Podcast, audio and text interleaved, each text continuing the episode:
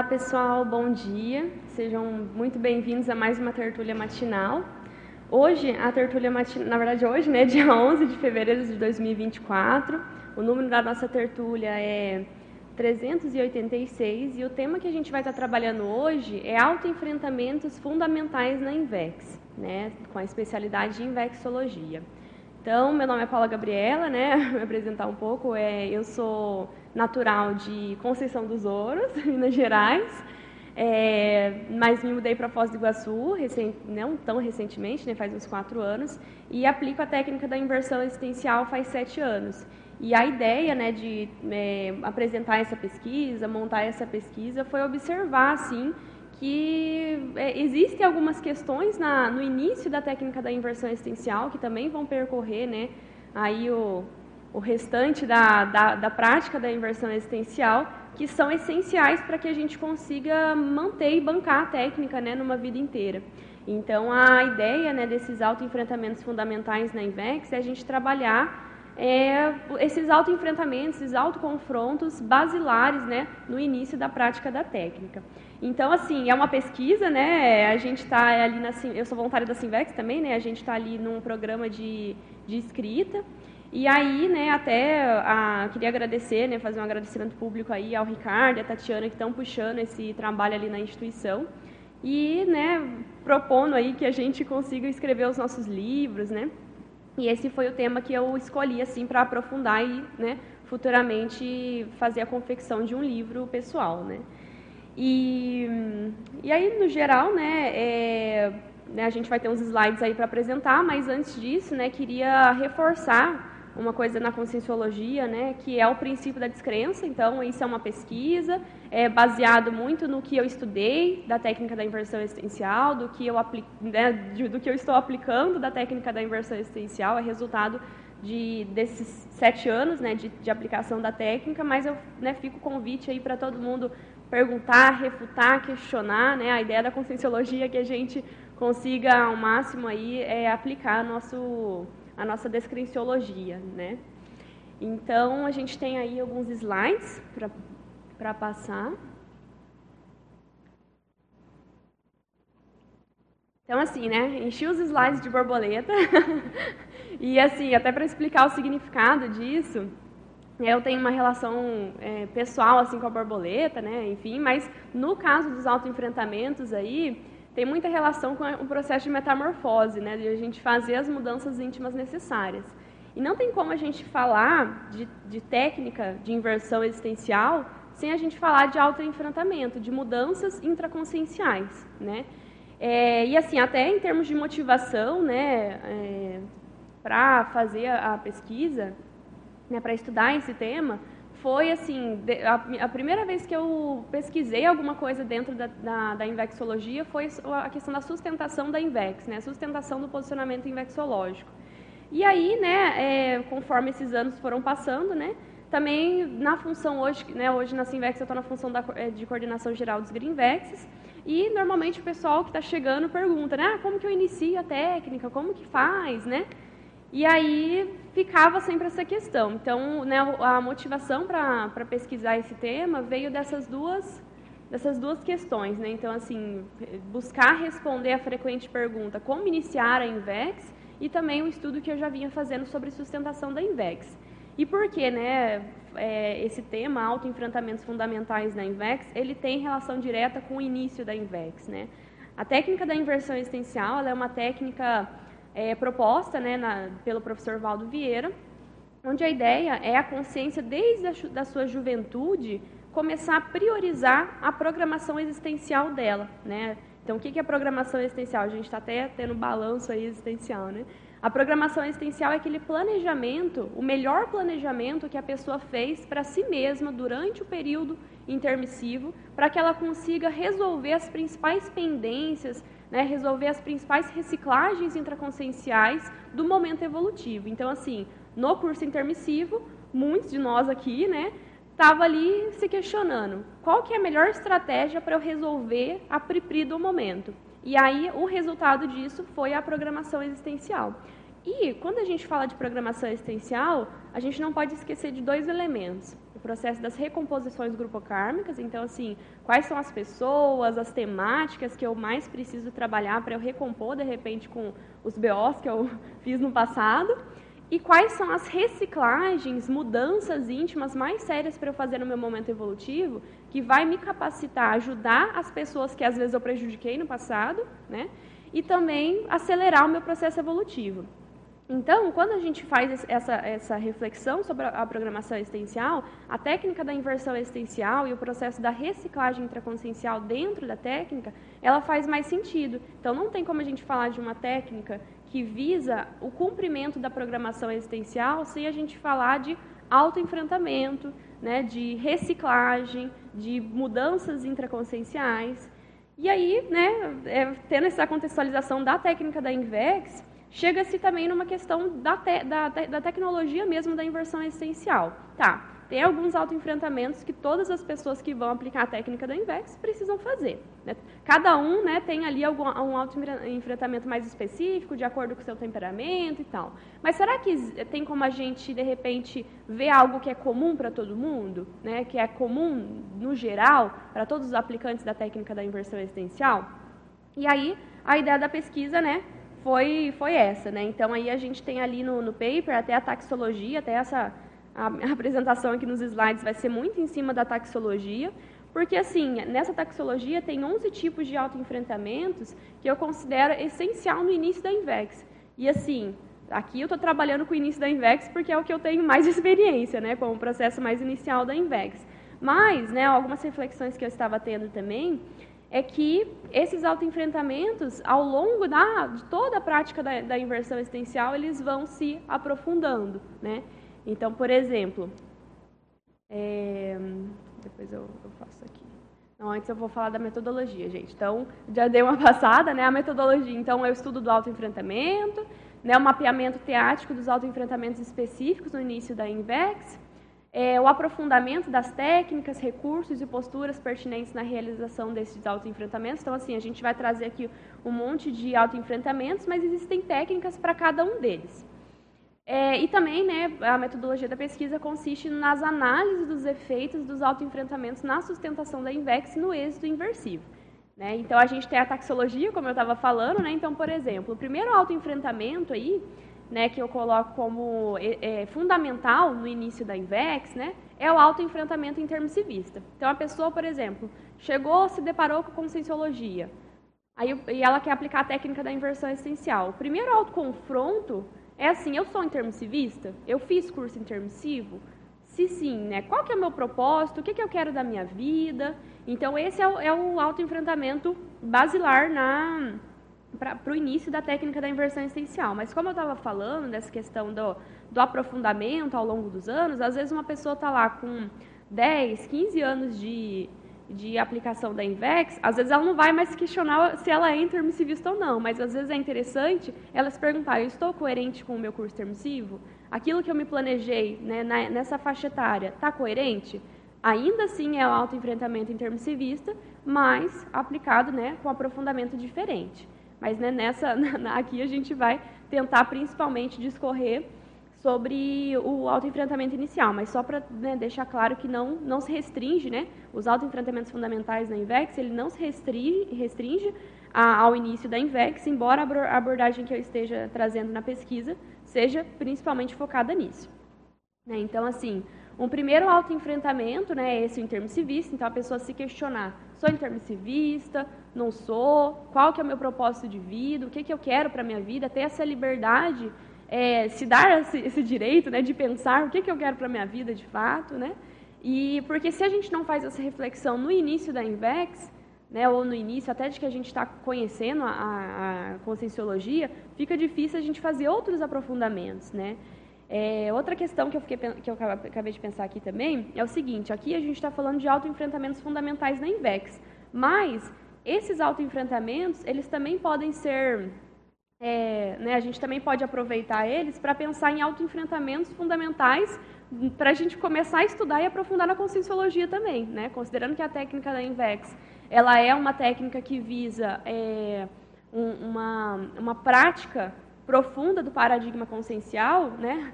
todo mundo que está aqui, independente se aplica a Invexus ou não, também, né, fica à vontade para refletir e tirar proveito aí do, dos autoenfrentamentos propostos, né. Então, esse seria o primeiro autoenfrentamento, intermissivista.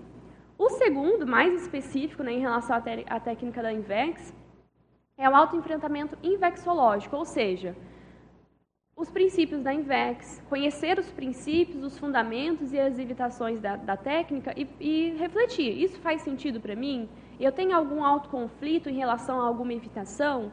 Esses fundamentos, esse corpus né, dessa técnica faz sentido? Né, esses princípios, eu quero de fato levar esses princípios para a minha vida?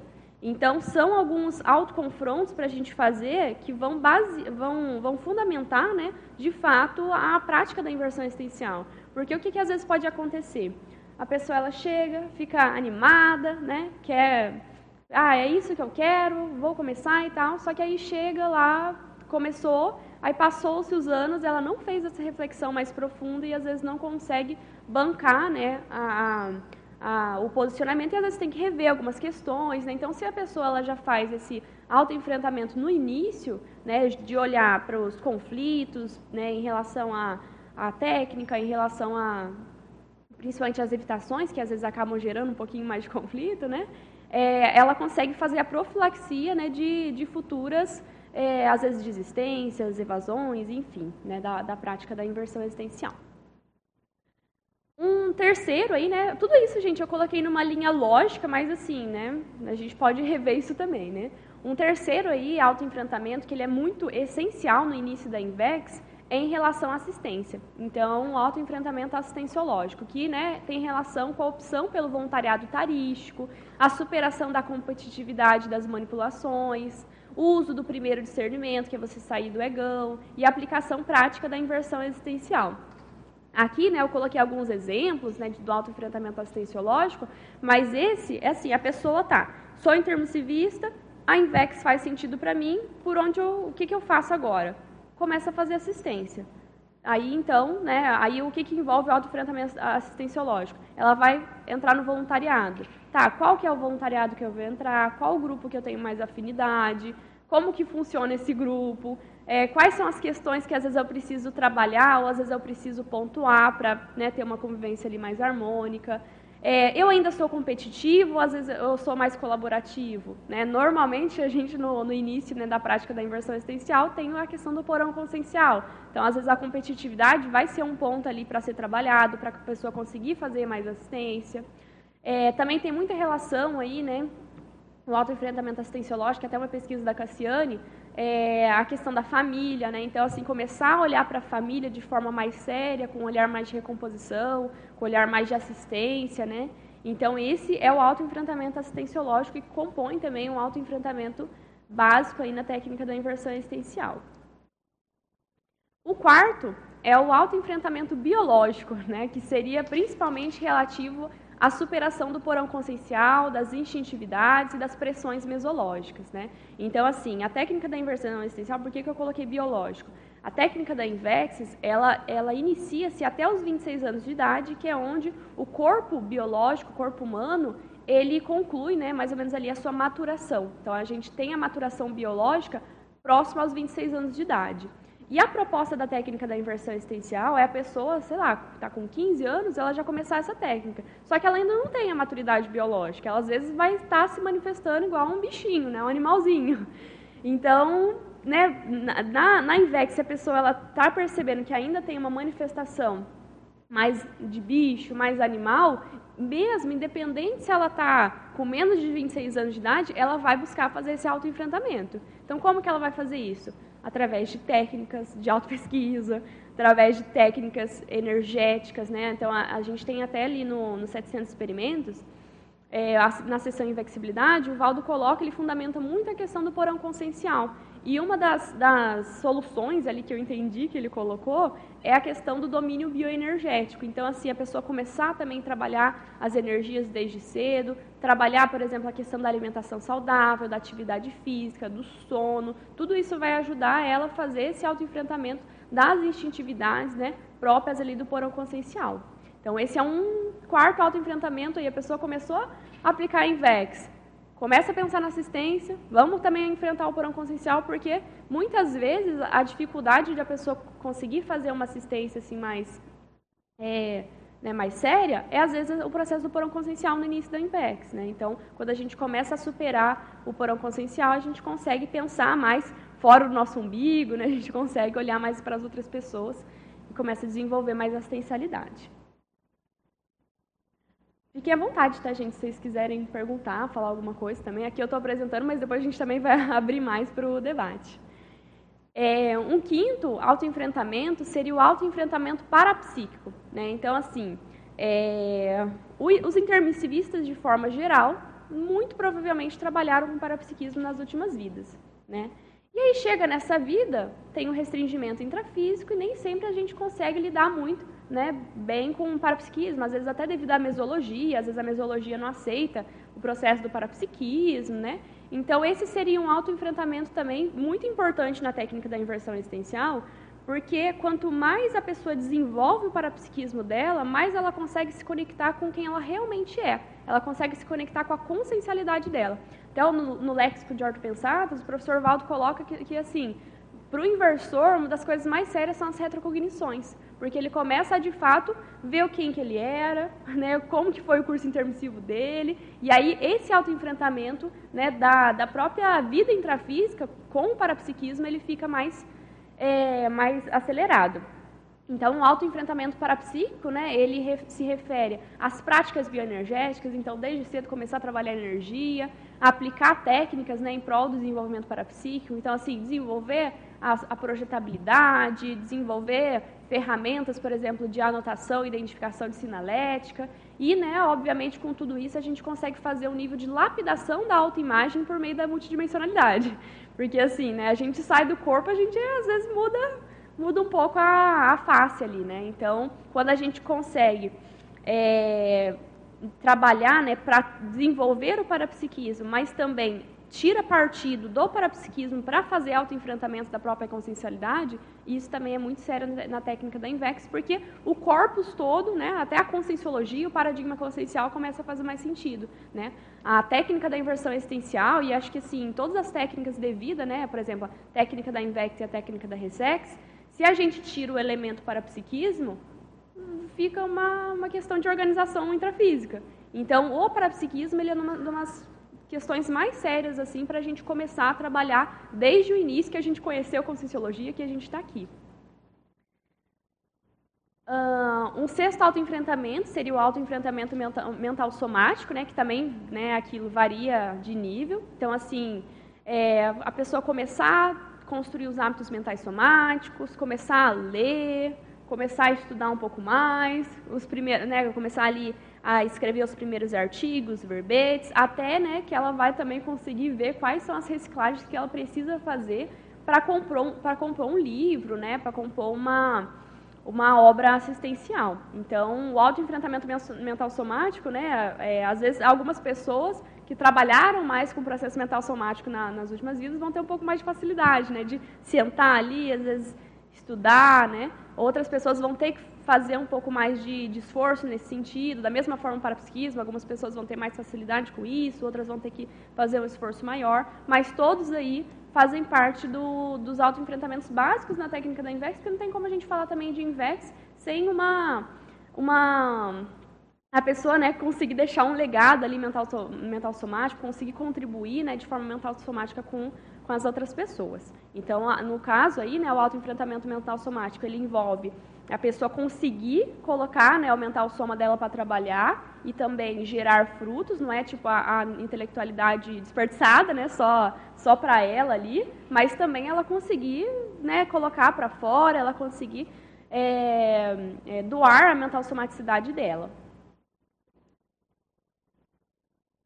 Outro autoenfrentamento aí fundamental na Invex é o financeiro, né? Então assim, tem relação direta com a saída da casa dos pais, a saída do comodismo, né? Então assim, a pessoa desde cedo começar a pensar, como que eu vou me virar financeiramente, como que eu vou me sustentar, visando principalmente, né, é, a desoneração dos pais, bancar a própria vida, né? Isso começa também a dar uma uma autonomia até emocional, pensênica para a pessoa maior, né, quando ela consegue ter esse tipo de, de sustentação financeira. Então, é, é um autoenfrentamento é, também inicial na INVEX, básico, que ajuda ela a ter, ela tomar as decisões dela de forma mais autônoma. Porque quando a gente ainda está dependendo de alguém, seja dos pais, ou enfim, né, é, a gente às vezes perde um pouco da nossa liberdade. Né? E na técnica da INVEX, como um dos, um dos fundamentos também é a liberdade, o processo financeiro ele também ele é bem importante nesse sentido, porque a gente consegue ter mais é, autonomia para tomar as próprias decisões, para fazer a, a, né, o que a gente entende que é melhor para nós, né?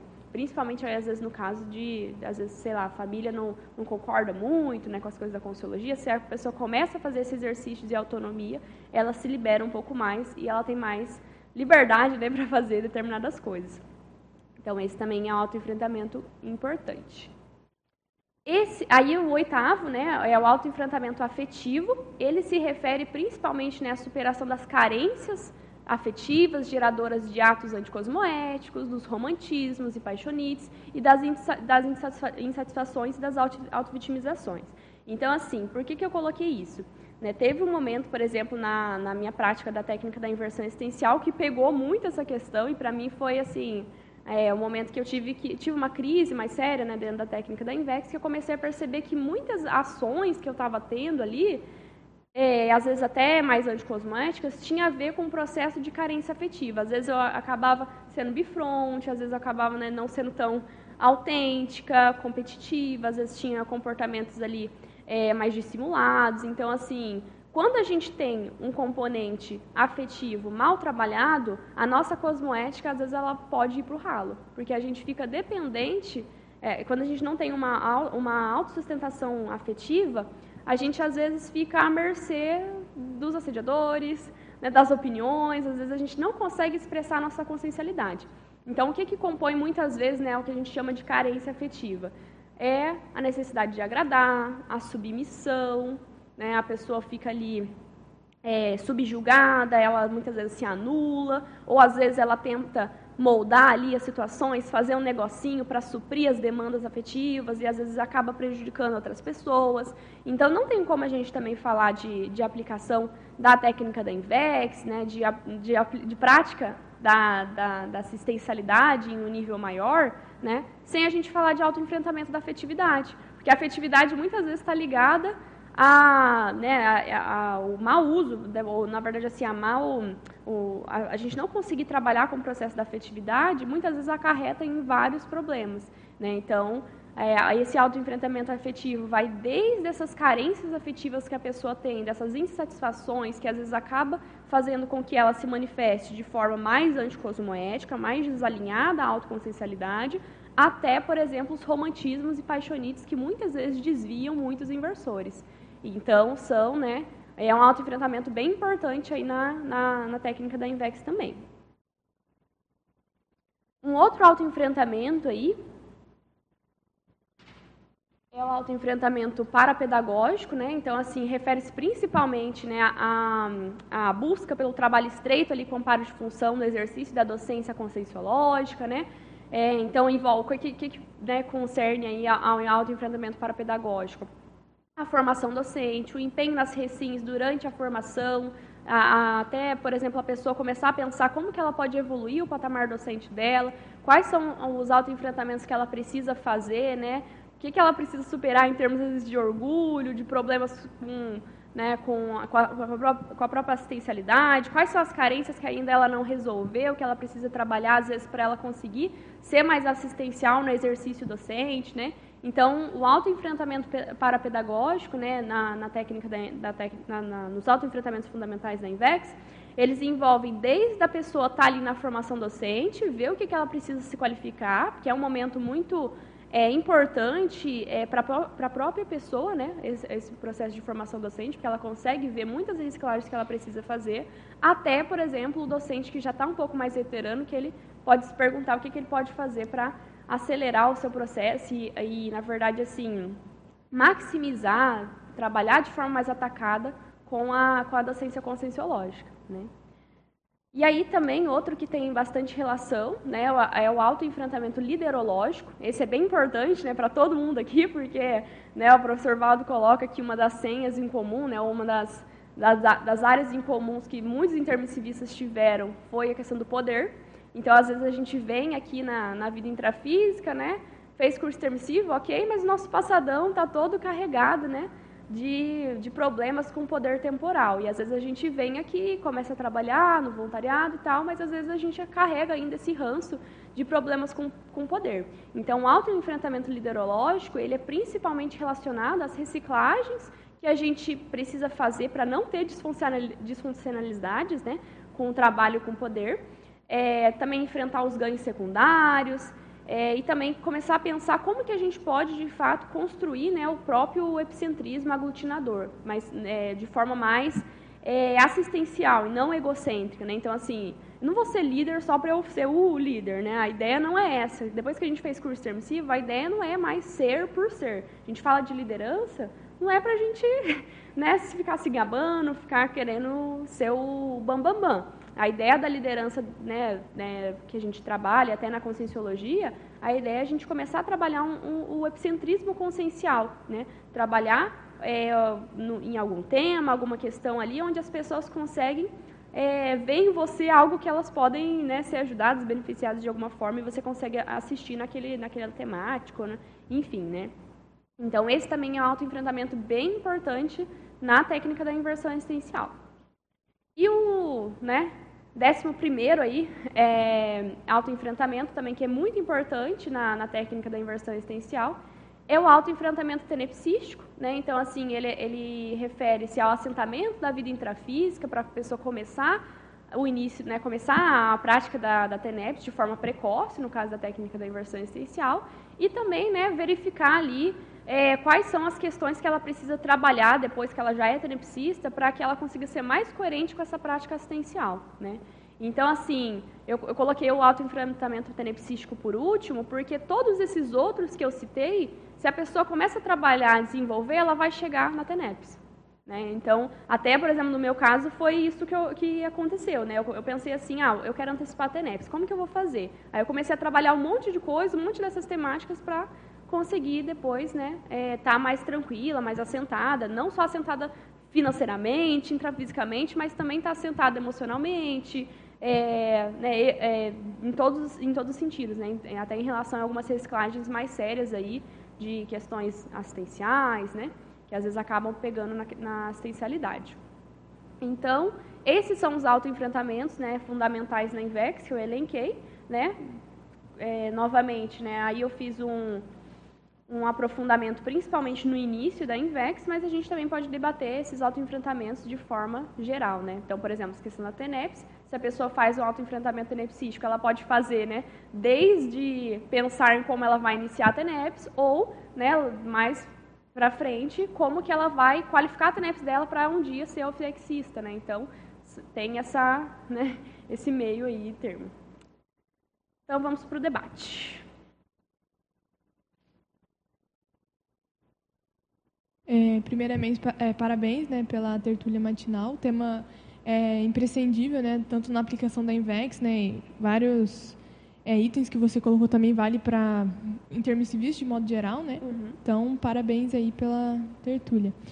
É, eu queria perguntar ali na, na página 3, no item 9, é, que se coloca a técnica, né? Você coloca a técnica da qualificação da intenção. Se você puder comentar um pouco mais sobre essa técnica, né, considerando que é, para a gente qualificar a assistência também tem que ter essa questão do egocídio, né? Então, se você puder comentar essa técnica aí e aprofundar. Uhum. Então, todas essas técnicas aí, né, é aquilo.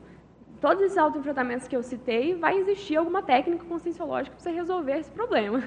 Então, a técnica da qualificação da intenção, cara, é, eu entendo ela como sendo principalmente para questões que envolvem a cosmoética. Né? Então, por exemplo, no meu caso, eu utilizei muito essa técnica para fazer o autoenfrentamento afetivo e o autoenfrentamento liderológico.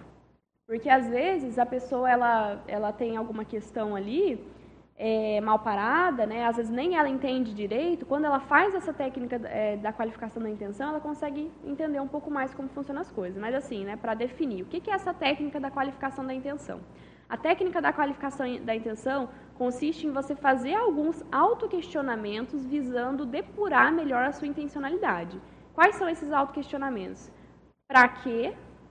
Por quê e para quem. Para que, que eu estou fazendo isso, por que, que eu estou fazendo isso e para quem que eu estou fazendo isso.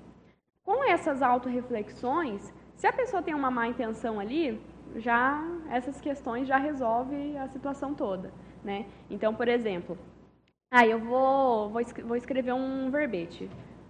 Para quê, para quem, né? E por quê. Então, se a gente consegue é, responder essas perguntas e é aquilo, né? O autoenfrentamento. Olhar para você de verdade, com o máximo de autorrealismo. Se você viu o problema, feiura nas respostas, tá tudo bem. Você resolve isso. É melhor você ver, identificar, do que você ficar se enganando. Então, essas técnicas aí de autoenfrentamento e essa da qualificação da intenção, elas são uma das mais sérias para a gente fazer os autoenfrentamentos. Principalmente os autoenfrentamentos em relação à própria cosmoética. Tá? Então, é isso que eu vejo. Mas se quiser falar mais. Tem a ver com a técnica é, do CPC que você também coloca, né? Tem essa uhum. relação. Daí eu vou fazer também outra pergunta. Uh, na página 2 você coloca também ali na, nas variáveis uhum. uh, o comodismo pessoal e o gargalo, né? De modo uhum. geral, assim, essa listagem está bem interessante, mas eu gostaria que você comentasse um pouco mais sobre é, a relação entre os é, autoenfrentamentos fundamentais na INVEX e a questão da priorização, assim, porque, tipo assim, então, tem vários enfrentamentos, né, que são, você coloca aqui como fundamentais, mas é, na sua visão, assim, para o investidor que está começando, qual, qual ou quais são os principais, assim, a serem é, enfrentados, né, questões enfrentadas, e também correlacionar com essa questão do gargalo e comodismo. Não sei se ficou claro. Ficou. Uhum. Então, é, até na taxologia aí, você perguntou ah, com, com, o que, que a pessoa pode começar. É, essa taxologia eu coloquei assim mais ou menos numa linha, numa ordem lógica, né? Então assim, a pessoa acabou de conhecer a Consciologia, como, por onde que ela começa? Eu sou intermissivista ou não sou? É o primeiro. O autoenfrentamento intermissivista. Ah, sou intermissivista, já identifiquei isso, quero iniciar em VEX. Por onde eu começo?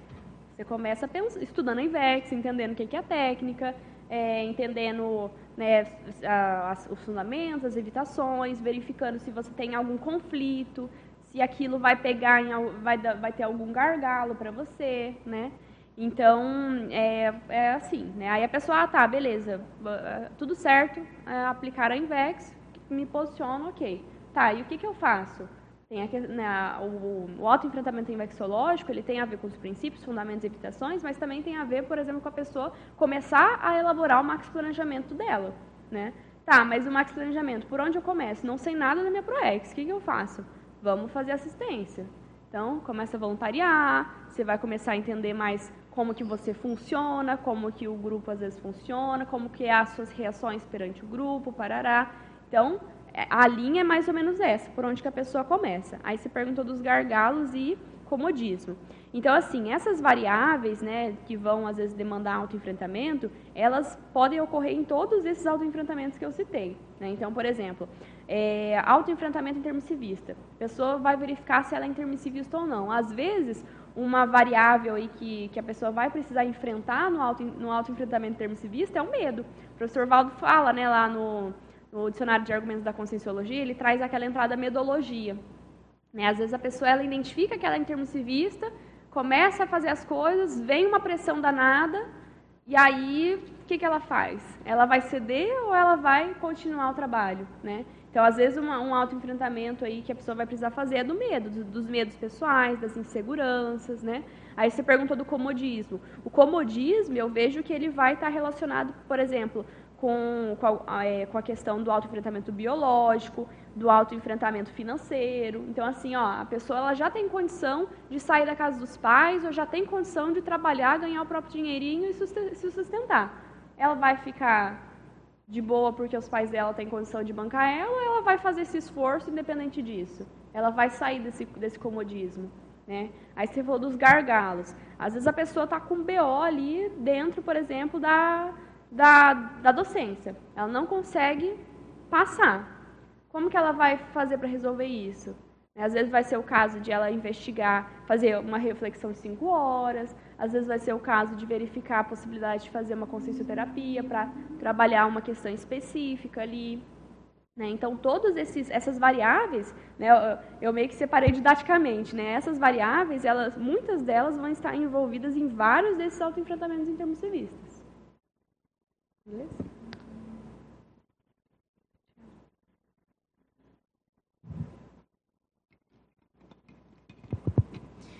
É, primeiramente, parabéns né, pela pesquisa. É, eu estava aqui pensando em relação ali ao início né, da aplicação da técnica da INVEX, quando a gente começa a aplicação da técnica da INVEX até se aprofundar no paradigma, né? Uhum. A questão do, da autopesquisa, do aprofundamento na autopesquisa. Aí a gente começa a fazer ali mapeamento dos trafores, trafares, trafais, é, temperamentos e tudo mais. E aí eu queria que você comentasse, dentro disso, da autopesquisa, ali na página 2, nas variáveis, é, você coloca. Eu queria que você falasse sobre o item 1 e 2, conflitos pessoais e trafários pessoais, no sentido assim de que quando a gente começa a, a olhar mais para si, né, você coloca isso também no, paper, no paper em alguns momentos. Uhum começa a ter aquele desconforto, às vezes isso é um negócio desagradável e tal. Eu queria que você comentasse, então, sobre isso, uhum. é, junto na linha que tem a ver até com um autoenfrentamento que você colocou aqui, é, a relação disso, então, do processo de identificação desses trafares, desses conflitos para esse autoenfrentamento, e correlacionando ali com a questão do CPC, que lembro que teve uma época que eu acompanhei, né, que você fez aquela técnica de acompanhar diariamente o CPC, e eu queria que você comentasse assim em relação a isso. Uhum. Os efeitos e benefícios que você percebeu assim na sua prática. Tá. Então assim, correlacionando, né, tudo isso com a autopesquisa. É, importa né, falar que o autoenfrentamento ele compõe o terceiro ciclo da, do ciclo autoconsciência terápico. Né? Então a gente tem o ciclo autoconsciência terápico que ele envolve a autoinvestigação, o autodiagnóstico, o autoenfrentamento e a superação. Né? Por exemplo, dentro da, da, desse tema aqui, eu estou trabalhando o terceiro ciclo. O autoenfrentamento é o quê? Você começar a verificar quais técnicas que você pode aplicar para determinada situação. Mas não tem como você saber qual é o melhor remédio se você não sabe qual é o problema. Então, para todos esses autoenfrentamentos, né, cada pessoa aí vai precisar olhar o que que pega. Quais são os conflitos que pegam, por exemplo, dentro da, da Invexis, quais são os conflitos que eu tenho, às vezes, para é, me, me manifestar mais assistencialmente, ou quais são os trafares que me impossibilitam de fazer uma assistência mais séria. Então, assim, dentro de todos esses temas, né, intermissibilidade, invexes, assistência, porão, parapsiquismo, cada um precisa avaliar quais são, por exemplo, os conflitos que eu tenho dentro dessas áreas, quais são é, os trafares que eu tenho dentro dessas áreas e qual vai ser a melhor técnica para mim naquele, nesse sentido. Porque, por exemplo, às vezes o que vai pegar no meu porão consciencial é diferente do seu. E eu vou precisar fazer uma autopesquisa diferente da sua. Então, assim, aqui eu coloquei, né, assim, o autoenfrentamento do porão, né, biológico. Só que, assim, às vezes o que vai pegar para mim é diferente do que vai pegar para outra pessoa. Às vezes o que vai pegar para mim, processo de sedução, às vezes para outra pessoa vai ser competitividade, agressividade. Então aí cada pessoa vai precisar verificar, tá, da onde que vem isso? Beleza, o porão consciencial tem a ver com manifestações é, mais animais, né, mais de bicho, mais subcerebrais. No entanto, eles também têm relação com a nossa personalidade. Por que, que eu estou manifestando isso mais do que às vezes outra pessoa manifesta? Né? Quais são as características, então, por exemplo, quais são os, os trafares que estão por trás? Né? Ou, por exemplo, ah, às vezes que vai pegar para mim na, na afetividade é um trafar né, mais, por exemplo, é, é, ilusão. Eu sou uma pessoa meio iludida, então eu tendo a ter romantismo, paixonites e tal. Às vezes o que vai pegar para outra é uma pessoa de repressão. Então são a, a pessoa precisa fazer autopesquisa para que ela consiga escolher qual que é a melhor técnica. Aí você falou do, do, do Código Pessoal de Cosmoética, né? Por exemplo, é, teve um momento né, que, que eu, na, na, durante a aplicação da técnica da Invex, que eu comecei a observar que eu estava né, nessa parte do autoenfrentamento afetivo, né, que eu vi uma série de carências é, afetivas, que às vezes acabavam né, fazendo com que eu me manifestasse de forma mais anticosmoética, e aí eu comecei a ver, tá, como que é essa manifestação? O que está pegando para mim? Aí eu elenquei lá a questão da intencionalidade, a questão da sedução. Tá, então, beleza, tenho esses elementos. É, vou colocar no meu código pessoal de cosmoética, vou fazer essa verificação diária. Como que foi, como que foi o meu comportamento dentro, né, considerando essas cláusulas aí que eu coloquei. A minha intencionalidade, como que foi? Eu deixei ela torta hoje? Como que foi, né? Então, assim, e, e, é, são né, cada um que vai conseguir identificar. No entanto, né, por exemplo, essa questão do Código Pessoal de Cosmoética, ela é importante porque ela, né, você vai colocar aí uma medida, uma autoprescrição séria em relação à sua, à sua própria cosmoética. Só que aqui, gente, eu não estou falando para ninguém também ficar enlouquecido, porque às vezes a pessoa, né, ah, eu tenho que ser assim, tararã, tararã, e ela às vezes acaba mais tendo um transtorno obsessivo compulsivo do que de fato aplicando o código pessoal de cosmoética. Então é também importante fazer essa verificação, porque o autoenfrentamento, gente, embora né, a gente o autoenfrentamento ele é o autoenfrentamento, né? Você precisa olhar para você, às vezes não é legal, às vezes não é confortável, mas ele não precisa ser penoso e você não precisa morrer por causa disso. Então a gente é possível fazermos autoenfrentamentos sem drama. É possível fazermos autoenfrentamentos de forma tranquila. Às vezes vai mexer, mas se você entende por que, que você está mexendo no, na, na, no negócio, você não vai ficar morrendo com isso. O problema todo é quando você, é quando vem um, um, um hétero enfrentamento, né? quando alguém fala que você tem que mudar alguma coisa, você não reflete sobre aquilo, faz e você fica sofrendo. Isso daí é religião, é passado, acabou. Agora a gente está aqui na conscienciologia, a gente está num paradigma científico, autocientífico, onde a proposta é o que, que eu preciso mudar, o que, que eu vou fazer para mudar e acabou. Não, tem, não precisa ter sofrimento. Né? A ProEx é para ser feliz. E aí uma outra coisa, né, até quando você estava falando, eu pensei também que é transversal a sua temática, é o processo do curso termissivo, né? Então, é, fazendo um contraponto, tipo assim, a pessoa ela vai é, se auto-enfrentar, aplicar de CPC, ver as técnicas que precisa, mas acaba que o curso intermissivo ele tá, ele meio que embasa todo esse autoenfrentamento da pessoa e o que ela precisa fazer. Então eu queria que você comentasse isso, assim, a importância de a gente é, buscar sempre estar ao máximo coerente com o curso intermissivo e, e o efeito disso também, né, nesses autoenfrentamentos. Uhum.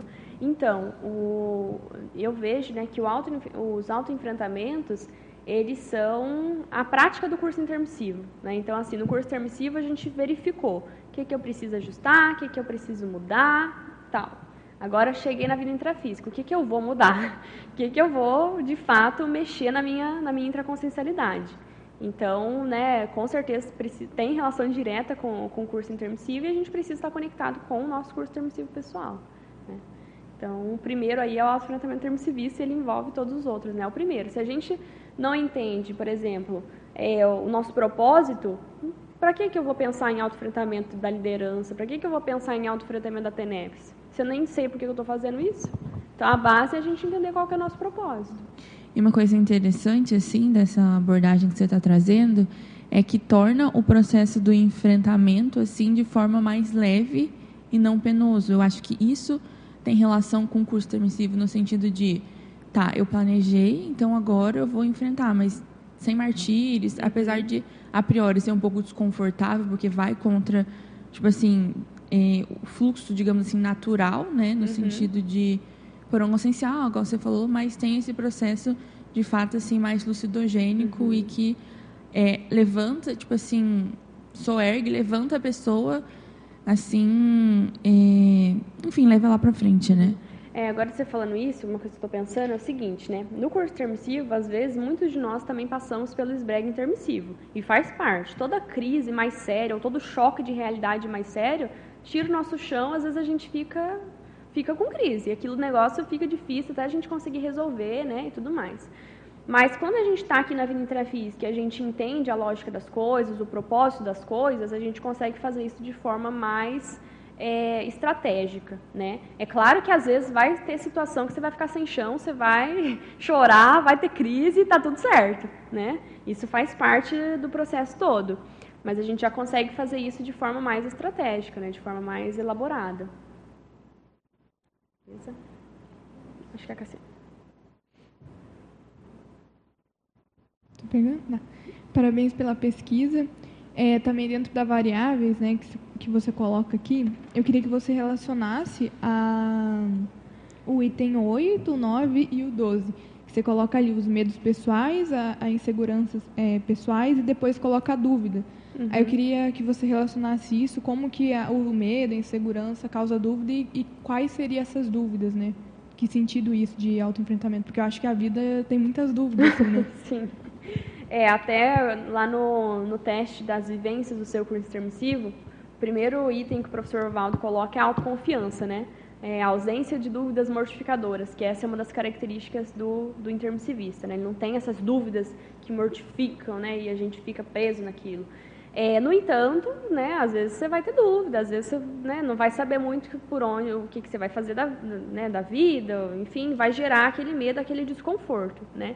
Isso é normal de acontecer em qualquer etapa da vida, né? Assim, a gente está aqui na, na vida intrafísica, a gente elaborou uma ProEx, a gente né, colocou ali uma estratégia, um plano de ação, mas às vezes, né, normalmente vai chegar coisas que vão nos surpreender e às vezes a gente não vai saber muito lidar com a situação, né? Então, às vezes, vai, a gente vai ter esses medos, essas inseguranças e essas dúvidas. Todos eles, cá, têm relação um com o outro, né? Então, por exemplo, se a pessoa tem um medo, ela está com uma insegurança também. Normalmente é uma alta insegurança porque ela acha que ela não é competente de lidar com determinada questão. Por exemplo, a pessoa tem medo de consciência. Ela tem uma insegurança da capacidade dela de lidar com uma consciência extrafísica. É uma insegurança. E o que, a insegurança tem relação direta com a dúvida também, né? São sinônimas aí, né? É, mas todos têm relação e a gente vai enfrentar. Não sei se é mais ou menos isso que você queria saber, mas. Então, a insegurança é meio que um limite que a pessoa coloca ali para ela mesma, uhum. né? É interessante. E aí, em seguida, é, achei legal que você colocou já sobre as desistências, né? Uhum. Aí eu queria saber, assim, é, que você coloca aqui, ó, que tem alguma, que a Invex, ela objetiva a antecipação das crises, né? E aí você coloca que podem, quando a pessoa não faz é, os, os autoenfrentamentos, ela pode é, meio que estagnar ali até desistir da Invex. Aí eu queria saber quais é, coisas que você vê, né, que podem fazer a pessoa desistir da Invex, se tem relação ali com as variáveis que você colocou, né, e como que você vê essa questão assim de desistência, que você comentou também da, do capítulo lá do Medologia, né? Uhum. Então, eu acho que a, os principais casos de desistência, né, todos, às vezes vai ter uma causa, é, não uma causa, mas assim, vai ter um tema específico. Às vezes a pessoa ela vai desistir por conta de uma evitação da INVEX, às vezes ela vai desistir por conta de, de uma pressão que teve ali, mas acho que na base é, a maioria deles tem relação com a, a, a, pessoa às vezes não ter uma clareza de propósito. Né? Então, assim, a gente consegue manter algo quando, a gente, quando aquele algo faz sentido para a gente. Né? Então, assim, se a Invex na minha cabeça não está fechando a conta, não faz sentido, qual é a lógica de eu me esforçar de fazer o um negócio? Então, assim, por isso que um dos primeiros pontos aí que eu coloquei de autoenfrentamento é o intermissivista. Qual que é o meu propósito? Eu sou intermissivista, não sou? ProEx faz sentido? Tenho, não tenho? Essa técnica aí, ela realmente vai me ajudar a, a cumprir minha ProEx, como que funciona? Como que, pra, como que eu vejo a técnica? Ela faz sentido? Esses fundamentos, essas evitações faz sentido? Porque se a gente só engole, não digere o negócio, uma hora aquilo lá vai, vai dar na cabeça, uma hora aquilo lá vai ter que sair de alguma forma. E às vezes a, a saída vai ser a pessoa sair, por exemplo, né? Sair da, do voluntariado, sair da, da, da aplicação da INVEX, né? Parar tudo isso. Né? Então, eu acho que a maioria dos casos tem a ver com essa clareza de propósito. E, e assim, né, Cá, até você perguntou ali né, dos medos, das inseguranças e das dúvidas. É, eu acho que um dos investimentos mais sérios de a gente fazer é, e revisar é o propósito de vida. Assim, por que, que eu estou fazendo tudo o que eu estou fazendo? A gente precisa ter um direcionamento. Por isso que uma das... É, a primeira coisa, né, quando a gente começa a aplicar em VEX, a gente faz, é é o max planejamento. Porque aí a gente consegue é, elaborar um plano que faz sentido para a gente. A gente sabe onde a gente quer chegar, né? E quando a gente não tem isso, fica meio disperso, você não sabe muito como lidar com as coisas. Aí, por exemplo, por que você entra em dúvida? Porque você não sabe o que você quer. Né? Ah, tem o, voluntário, o voluntariado X e o Y. Não sei, porque eu não sei onde que eu quero chegar. Então, assim, eu acho que um dos investimentos mais sérios é a gente investir no, na clareza de propósito pessoal. Que a gente vai começar a ver mais sentido nas coisas. E essa clareza de propósito, né, tem relação direta com a nossa ProEx, ela pode ser assim, ó, ah, é, para mim, no, as minhas cláusulas pétreas da ProEx é recompor, né, me reconciliar com os X, X, Y, Z pessoas, reciclar é, tais traços e, né, com, né, fazendo tudo isso, publicar tal Mega GESCOM. Pode ser isso. Mas, assim, a pessoa, às vezes, ela não vai conseguir fazer, é, ela não... É, às vezes, o que a gente pode confundir, até na conscienciologia, é achar que, por exemplo, o voluntariado em si, por exemplo, ou a escrita em si é a ProEx. Não, tudo isso é ferramenta para cumprir ProEx. Tudo isso é ferramenta para você atingir um objetivo. Quando a gente tem isso claro, tudo faz sentido. O voluntariado faz sentido, a escrita faz sentido, tudo faz sentido. Quando a gente tem claro onde a gente quer chegar. Senão, fica só checklist. Né? A gente até coloca lá metas do inversor aos 40 anos de idade. Se aquilo não tem um propósito, nada faz sentido. Fica o um negócio, tá, cheguei. Uhul, sou é, docente. Escrevi um verbete, escrevi um artigo, escrevi um livro. Mas qual que é o que, que eu estou recompondo com tudo isso? Né? Quais são as reciclagens que eu estou conseguindo fazer? Dessa vida para a próxima, eu vou sair melhor? Essa vida, de fato, eu consegui evoluir alguma coisa? Eu saí do meu nível evolutivo, mudei meu patamar evolutivo? Isso que importa na prática. O que importa na prática é o que a gente consegue extrair, né? são as relações que a gente consegue melhorar e o que a gente consegue lapidar da nossa autoconsciencialidade. Na prática, a conscienciologia é para isso. O resto é moldura, ferramenta. Isso. É interessante que aí quando a pessoa ela identifica o propósito, ela pode usar as áreas da vida como convergência, né? Seja a questão profissional Exato. ali, questão né, financeira e tudo mais. E aí até um pouco no debate ontem que a gente teve no Intergnivex, né? É, a gente comentou bastante sobre prática de fazer, é que geralmente as pessoas se organizam muito e no, no final não faz, né? E aí na técnica você coloca, o ali o item 7, você coloca a técnica da ação pelas pequenas coisas. Uhum. Aí eu queria que uhum. você comentasse é, como que funciona isso no seu caso e como que funciona a técnica, a técnica também. Então, a técnica da ação pelas pequenas coisas é você começar aos poucos, né? Porque às vezes a gente quer fazer uma mudança, a gente quer mudar o mundo, né? A gente quer começar, por exemplo, ah, nunca fiz academia, nunca fiz academia. Quero ser fitness agora. Aí eu vou lá, pego um monte de peso, no segundo dia não aguento mais nada. Então a técnica da ação pelas pequenas coisas é assim: sou sedentário. Vou começar a caminhar 15 minutinhos, aí depois mais 15 minutinhos, depois 20, depois 30, até depois eu consigo já uma hora, já começo depois a fazer uma musculaçãozinha, entendeu? É isso aí. Técnica da ação pelas pequenas coisas é você começar pelo básico para você ir avançando. Então, por exemplo, nunca escrevi. Começa por uma linha, começa mandando, começa pensando num, num título, numa definição, manda, por exemplo, para aqui para a Escola Sapiens. Aí depois começa pegando um, né, pegando um binômio, vai lendo o verbete de outras pessoas, ver o que, que tem a ver com o seu tema. Então começa aos poucos, porque se a gente tenta fazer tudo de uma vez, às vezes a gente não consegue ter acabativa e às vezes a gente fica frustrado. Eu lembro, por exemplo, no meu caso, quando eu comecei a aplicar Invex, quando eu vi assim, ah, isso é Invex, Aí eu pensei assim, tá, vou mudar minha rotina então. Aí eu colocava de manhã, eu né, estudava, estudava seis horas da manhã, tinha que sair porque tinha que estudar, né, ensino médio. Aí eu colocava, vou fazer atividade física 5 horas da manhã, vou ir para a escola, aí depois eu vou chegar da escola, eu vou tomar um banho, aí depois eu vou ver uma tertúlia, vou ter um intervalinho, vou estudar para o Enem, aí depois eu vou ver outra tertúlia, não consegui fazer isso um dia, gente. assim, a gente tem que ser mais estratégico. Aí eu comecei a perceber depois, né, que essa estratégia não estava funcionando, que eu só estava ficando com alto conflito, né? Aí eu comecei a pensar, tá, vamos organizar minha rotina então. Aí eu comecei a mesmo assim tentar organizar minha rotina de forma mais né, estratégica. Só que às vezes o negócio não ia.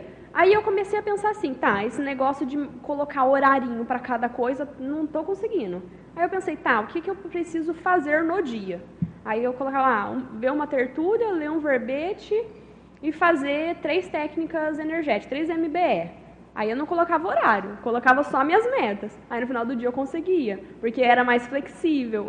Então, assim, é, cada um precisa ver o que, que funciona para si. Às vezes vai ter uma pessoa que é um pouco mais sistemática, né? Ela vai conseguir fazer, mas às vezes né, o inversor é um pouco tem não é muito assim, não é muito mais sistemático. Por exemplo, às vezes vem mais de base para psíquica, artística, e chega aqui e não consegue fazer isso. Então a gente precisa adaptar as estratégias, né, de acordo com o nosso temperamento.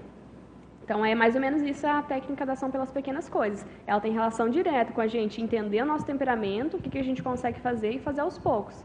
Né? A Invex ela começa cedo para dar tempo da gente fazer um monte de coisa, então não precisa morrer de pressa. Eu falo, gente, estou falando isso para mim, que ó, quando eu cheguei aqui, eu já queria mudar para Foz com 15 anos.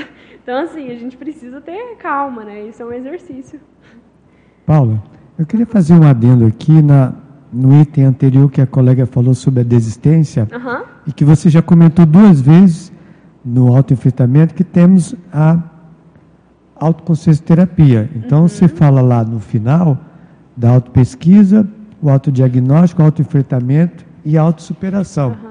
E você, é, para fazer um adendo aí, o ganho energético seria a etapa posterior depois do autoenfrentamento e, e da conclusão é, da superação.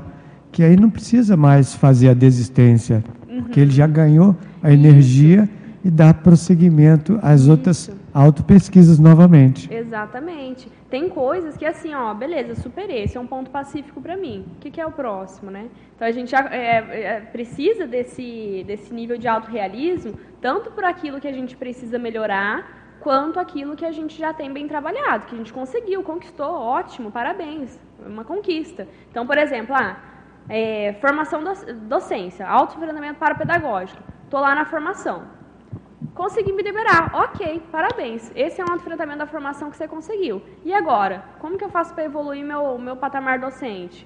Beleza, ah, já sou PO, tá. E agora, como que eu trabalho mais em atacado? Então, a gente vai, é, é os níveis, né? Então, assim, é muito importante que, assim, gente, a nossa evolução ela vai ser permeada de autoenfrentamento. A gente vai ter que fazer autoenfrentamento o resto da vida, por muitas vidas ainda. A evolução ela tem autoenfrentamento. Você vai ter que, às vezes, né? O que é autoenfrentamento? Você mudar alguma coisa. Você, você olhar para você mesmo, olhar para você com realismo, sinceridade, autocrítica e ver o que você precisa ajustar. Se a gente é 25% do serenão, a gente tem muito autofrentamento para fazer ainda. Muita coisa para fazer. Mas é importante a gente também considerar e né, é, valorizar essas conquistas que a gente está tendo, porque é isso que vai dar energia, como você falou. Né? Até uma, uma coisa que, na pergunta da Paula Rafaela, que ela falou ali do, do curso permissivo, né, comentei do SBREG, é, assim, a gente tem essas crises, às vezes né, no curso permissivo teve SBREG, mas a gente está aqui hoje por conta dos nossos trafores. A gente está conseguindo hoje ter um raciocínio melhor, está conseguindo se conviver uns com os outros melhores, né? Conseguiu fazer o curso termo cívico por, por conta dos nossos trafores.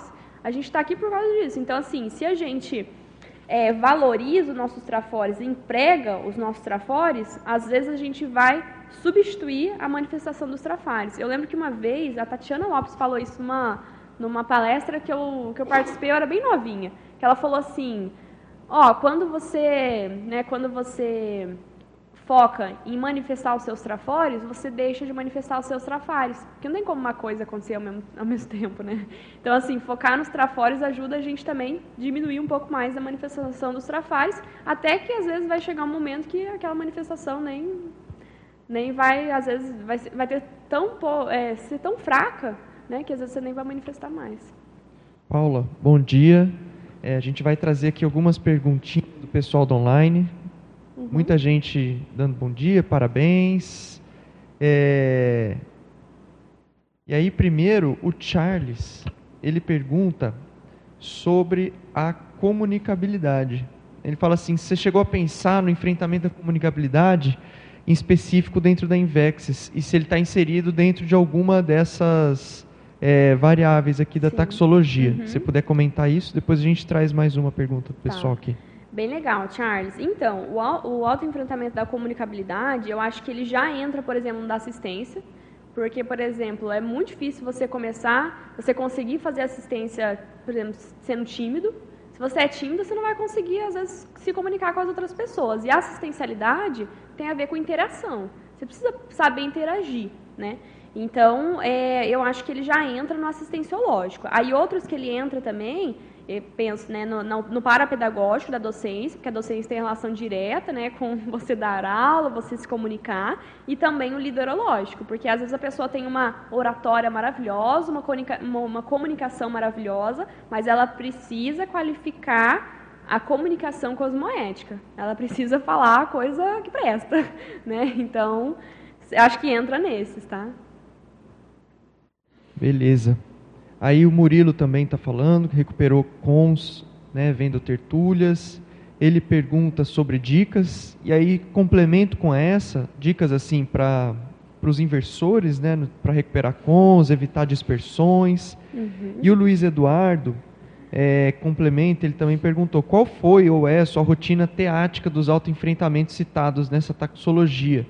Como que ocorreu a construção desses processos de autoenfrentamento e que hábitos você desenvolveu? Legal. Então, é, está perguntando mais da sua experiência aí, se puder uhum. ajudar aqui a gente. Tá. Então, Luiz, essa, até essa taxologia, essa ordem lógica que eu comentei, né, eu me baseei muito na minha experiência, assim, né? Então, por exemplo, eu conheci a conscienciologia, a primeira coisa que eu me perguntei foi, eu sou intermissivista? Né? Eu lembro assim, eu conheci a conscienciologia, eu tinha 12 anos, né, através do meu pai, e aí eu fiz um, o curso integrado de projeciologia, né, que é o CIP, e aí eu, beleza, tinha muita afinidade com o processo da projeção, me, né, conseguia sair do corpo e tal, mas aí eu lembro que eu me perguntava, tá, eu sou intermissivista, eu fiz curso intermissivo? Aí eu lembro que, assim, eu fiz o teste de curso do, do intermissivista na época, deu mais de cinco, Aí eu pensei, tá, talvez eu seja intermissivista, só que é um negócio ainda, tá, não teve muita força, assim, não teve aquela, aquele autoposicionamento mais sério. Aí, como que aconteceu esse autoposicionamento mais sério, né? Que aí foi a base de todos os outros, Luiz.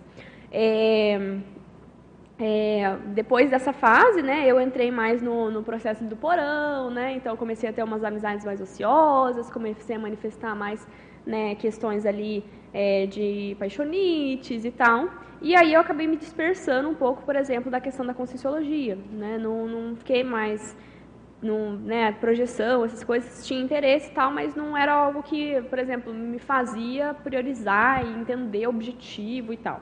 Aí o que, que começou a acontecer? Quando eu comecei a, quando eu fiz 15 anos, é, eu comecei a ter muita é, crise, assim, eu comecei a ter muito solilóquio, aí as coisas que eu estava fazendo não faziam mais sentido. Aí eu lembro que eu estava no meu, no meu baile de nono ano, né, de formatura de nono ano, eu estava dançando, aí eu parava assim no meio do, do, do negócio e falava, o que, que eu estou fazendo aqui? Estou dançando, essas pessoas não têm nada a ver, não, né, não faz sentido. E aí eu comecei a ter esse processo de saturação, assim, não estava conseguindo mais né, viver como eu estava vivendo, com aquelas amizades e tal. E aí eu comecei a pensar, tá, eu acho que isso tem a ver com a conscienciologia.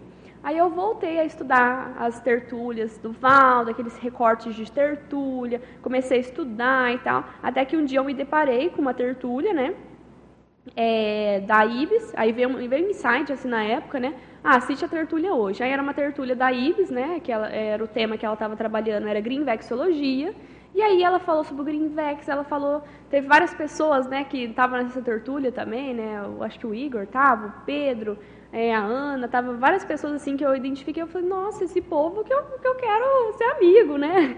E aí aquilo fez sentido para mim, eu falei, não, é, essa, é isso daí, é inversão existencial. Aí eu comecei a ler o livro da, da técnica da inversão existencial, falei, tudo isso daqui faz sentido para mim, comecei a aplicar a técnica da inversão existencial, comecei a fazer os cursos, vim aqui para Foz. Aí quando eu vim para Foz, eu falei, tá, quero fazer assistência então, né? Vou voluntariar, né? Então vamos lá. Então, assim, a prática, Luiz, foi basicamente essa. Então, ó, me vi como intermissivista, comecei a ter essa saturação, estudei a Invex, me posicionei em relação à Invex, vim aqui, por exemplo, para Foz depois de sete meses que eu me, depois de seis meses né, que eu me posicionei em relação ao Invex, vim aqui para Foz, o pessoal me deu uma super oportunidade de sair de Foz voluntariando, então assim, eu já, primeira vez que eu vim para Foz, eu já iniciei o voluntariado, né, à distância, aí comecei a trabalhar ali é, à distância no voluntariado da comunicação na época, até com você, né, Igor?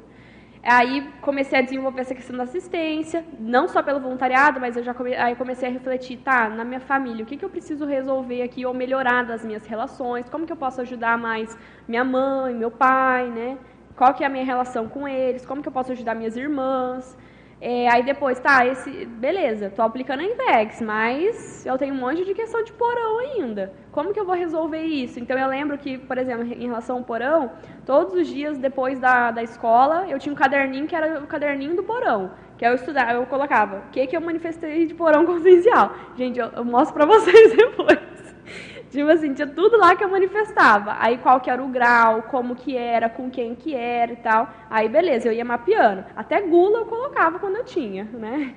E aí, beleza. Aí eu, foi um momento que eu comecei a trabalhar mais energia também, porque eu falei, não, tá, eu quero desenvolver o EV. Então, o basicão na Conscienciologia, a chave geral da vida humana é EV, então eu vou desenvolver o EV. Aí foi uma época que, assim, eu fiz muito EV, eu, de fato, fazia 20 EVs por dia, né, peguei firme nisso, assim, aí eu consegui desenvolver uma, né, uma, tive uma desenvoltura energética maior. Foi um momento também nesse início, né, que eu estudei muitas coisas da conscienciologia, assim, a principal base de conscienciologia que eu tenho até hoje foi desse período, né, de no inicião da Invex, assim, tipo 16, 17 anos, que eu li muitos livros da conscienciologia, muitos verbetes. Aí depois, beleza, né, teve tudo isso, né, é, já queria me mudar para Foz do Iguaçu, só que não tinha nem idade ainda, né? Falei, tá, vou fazer 18 anos. Fiz 18 anos, vou me mudar para Foz do Iguaçu. Vim para Foz do Iguaçu com o aporte do meu pai. No entanto, quando eu cheguei aqui, comecei a fazer meus bicos, até que depois entrei no mercado de trabalho, comecei a me bancar, comecei a pagar minha faculdade. Aí depois né, tinha um relacionamento ali, mas não estava muito, né, muito coeso e tal. Falei, não vai dar mais esse relacionamento. Então fiz um, né, rompi o relacionamento. Aí depois, depois iniciei outro, né, mais coeso, mais alinhado, né, vi ali as questões afetivas que eu precisava trabalhar. É, aí nesse período todo, né, durante todo esse período, também já tinha entrado na formação docente, né, e e estava né, ali trabalhando na formação docente para me liberar, até que chegou o um momento, por exemplo, que eu recebi alguns feedbacks que fizeram muito sentido para mim, eu resolvi fazer consciencioterapia para trabalhar, tipo assim, uma coisa que apareceu na formação docente, eu levei para consciencioterapia, porque aquilo não era algo que, por exemplo, impactava só na docência, mas impactava na minha vida como um todo. Então, resolvi fazer terapia, é, consciencioterapia. Aí, o autoenfrentamento liderológico, né? A gente começa a entrar no voluntariado, começa às vezes a pegar algumas funções de liderança. Como que eu atuo com isso? Eu estou indo mais pelo meu egão? Ou às vezes, né, o que, que eu preciso ainda ajustar dentro disso? E aí, tudo isso, né, foi, é, também me deu base para iniciar a TENEPS, né? Então, por exemplo, tendo já uma, um relacionamento mais estável, é, né, o, a, o, trabalho, a faculdade, assim, né, já encaminhada, sustentação financeira, processos emocionais mais trabalhados que eu desenvolvi na na consciencioterapia, o processo né, do voluntariado já estava mais trabalhado, então já, tem, já consigo iniciar a TENEPS. Então, né, já tinha mexido bastante com o parapsiquismo, então vamos, vamos começar. Então, foi mais ou menos isso, assim, Luiz, sabe? Tudo, toda essa taxologia eu coloquei é, até onde eu, é, eu consegui chegar, mas eu acho que, assim, é, esses são os básicos para o início da INVEX, porque eu penso que depois da TENEPS a pessoa entra num outro ciclo. Né? O, o, professor Valdo, não lembro qual era o verbete que ele colocou isso, mas ele colocava assim que a melhor técnica para a fase preparatória da PROEX é a INVEX e a melhor, fase para a, a melhor técnica para a fase executiva da PROEX é a TENEPS. Então, eu acho que, por exemplo, a TENEPS, ela demarca é, um, uma evolução na própria prática da Invex. Né? A pessoa, ela, acho que até ela chegar na TENEPS, ela está um pouco mais no início da Invex. Depois da TENEPS, acho que ela consegue entrar num profissionalismo maior dentro da técnica da Invex. Então, assim, na prática, falei bem resumidamente, mas todo esse, todos esses autoenfrentamentos aí, eles, né, no meio do caminho, tiveram inseguranças, tiveram medo, até hoje tem, né? Às vezes né, a gente tem conflitos, questões que a gente precisa trabalhar e a vida é assim, né? Mas a gente precisa ter uma autossegurança é, no sentido assim, o que, que eu já consigo, o que, que eu já consigo doar, né? Assim, o que, que eu é, tenho já bem trabalhado que eu consigo doar para as outras, para as outras pessoas. Não precisa ser perfeito, mas eu já consigo retribuir. Muito bom, Paula, obrigado. É porque o seu trabalho ele é bem prático e bem objetivo, assim. Então isso dá dá para ver realmente é, em cima desse trabalho, é, muita teática, muito, muita energia e dá para ver um livro sendo construído assim, é, em cima dessa taxologia, em cima desses argumentos que você coloca.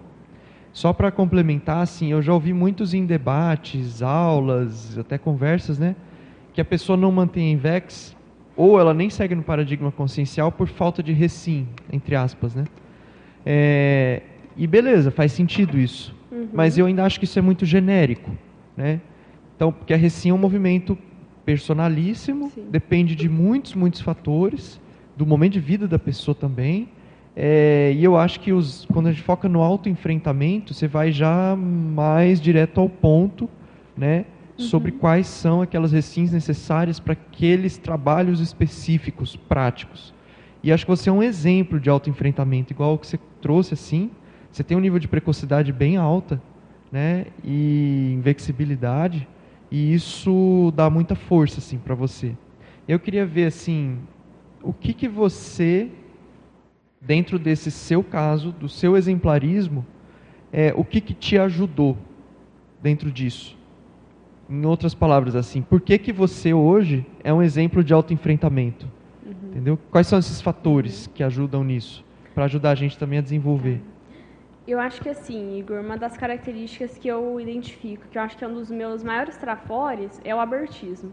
Então, assim, é, se eu identifico algo em mim, ou às vezes eu recebo um feedback, aquilo faz sentido, eu mudo, acabou. Não tem muito é, não sou muito cabeça fechada, assim. Então, por exemplo, recebi um feedback na formação docente. Vou fazer reflexão de cinco horas, vou na consulterapia, né, vou resolver. Então, acho que uma característica que ajuda é essa questão do abertismo.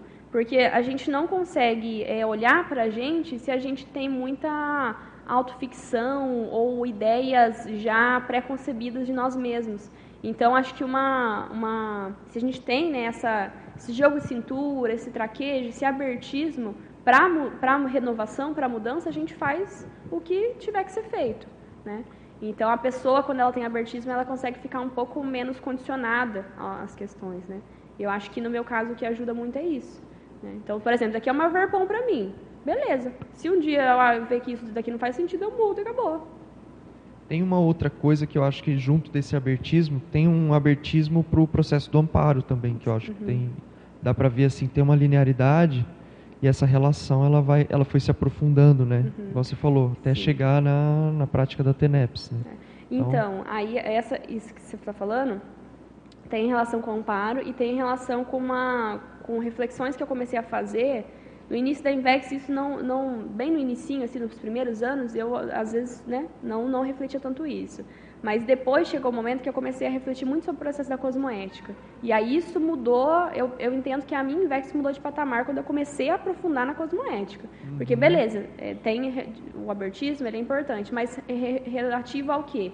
Relativo à cosmoética. Se eu identifico que eu não estou sendo cosmoética em algo, ou que eu estou prejudicando alguém, ou que às vezes eu não estou ajudando, não estou sendo assistencial, eu mudo, tá tudo certo. Eu acho que é, essa é o, quali, o, qualificador do abertismo, sabe? A questão da cosmoética, porque é aqui, assim que a gente consegue se conectar com os amparadores. Paula. Excelente. Poderia só fazer uma contribuição? Eu acho que tem uma outra característica que é muito presente em você, que é o inconformismo. Né? Então, assim, você não, você não se acomoda diante daquele incômodo, diante daquela dificuldade, né? Então, eu, eu verifico bem essa questão do abertismo, mas eu vejo também essa não acomodação uhum diante dos enfrentamentos que são necessários, né? Uhum. Acho que o Igor acabou fazendo a pergunta que eu ia fazer, que era exatamente o que, que era esse diferencial, né, que você tinha, mas eu acho que essa questão de você não se acomodar, não se permitir ficar naquela imaturidade, ou naquela dificuldade, né, é algo que faz muita diferença, assim, do que eu observo no teu dia a dia. Você já passou por várias situações de enfrentamento, consegui acompanhar algumas delas, né? Mas essa postura que você tem de mesmo estando difícil, mesmo, né, às vezes mexendo ali no processo emocional, mexendo com o psicossoma, com as questões mais às vezes até mais caras assim da forma da gente de funcionar e você tem essa postura de não, isso aqui eu não vou me permitir ficar dessa forma, o que, que eu posso fazer diferente, né? Então, eu acho que só para corroborar aí com esse processo do abertismo, eu acho que esse inconformismo que você tem com as suas imaturidades, com as suas vulnerabilidades, é algo que chama bastante atenção. Obrigada, Kelly. Até fazer um agradecimento público, né? Quando a gente estava ali no, no processo do programa de escrita, né? Eu estava muito pensando em escrever sobre auto-esforço e tal, não tinha amarrado o tema. Aí foi até a Kelly que chegou em mim e falou, ah, por que você não vê o auto-enfrentamento, né? Então, aí, né, fazer um agradecimento público. Obrigada. Depois é o Ricardo. Acho que tá, não está saindo, não.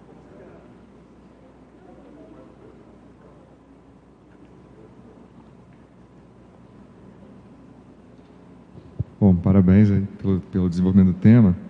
É, uma coisa que eu reparei quando estava lendo e a sua explanação, uma oportunidade assistencial grande desse tema tem a ver com aquele entendimento que às vezes mais superficial, quando você começa a estudar a técnica da Invex, algumas pessoas têm essa impressão, de como objetivo vai ter um planejamento máximo, otimizar a vida, de que então, para eu atingir isso, eu preciso estar perfeito. Uhum. Né? E eu vejo que você traz aqui não só a taxologia, mas principalmente esses 11 enfrentamentos, que deixa bem claro um nível de caos que permeia a técnica da Invex, principalmente nas fases iniciais, e que não é o desejado, mas até ponto natural. Né? Uhum. Então, eu queria que você pudesse comentar um pouquinho em relação do seu tema com o mito do inversor perfeito. É, depois eu tenho uma outra perguntinha, mas a uhum. primeira é assim. Perfeito, perfeito. Cícero, então, é, mito do inversor perfeito. Esse é o maior mito que existe, porque assim, se existe Invex é porque existe imperfeição, gente. A Invex é uma técnica evolutiva que visa o quê? A pessoa mudar de forma mais acelerada desde a juventude. Se ela precisa mudar, porque ela significa que, não é, que ela não é perfeita. No início da Invex, que é um tema que eu quero trabalhar mais, é bem isso, às vezes é o caos, né? Tipo assim, você começa ali, aí você começa a ter um monte de choque de realidade, aí, o que você pensava não é exatamente aquilo, e aí começam esses autoconflitos, né? Então, assim, é, quando, a, quando a pessoa está vivenciando a Invexis, ela, na, quando ela de fato está vivenciando a Invexis, ela vê que, que Invex não, que ela não é perfeita e que não é isso. No entanto, quando a pessoa inicia, né, por exemplo, no meu caso, eu iniciei. Né? Eu tinha lá 15 anos, falei, nossa, é tudo isso mesmo, essas pessoas são as melhores de todas, eu quero vir aqui, quero morar para cá, isso faz sentido e estava no euforim. E no início a pessoa fica em euforim mesmo e tá tudo certo. Só que é, se a pessoa fica muito tempo nisso e às vezes não dá o devido aprofundamento, às vezes ela acaba ficando uma invex meia boca. Às vezes a pessoa não está, de fato, aplicando a invex, e às vezes ela está mais é, submersa ali em ilusões, né, sobre o que ela gostaria que fosse, né.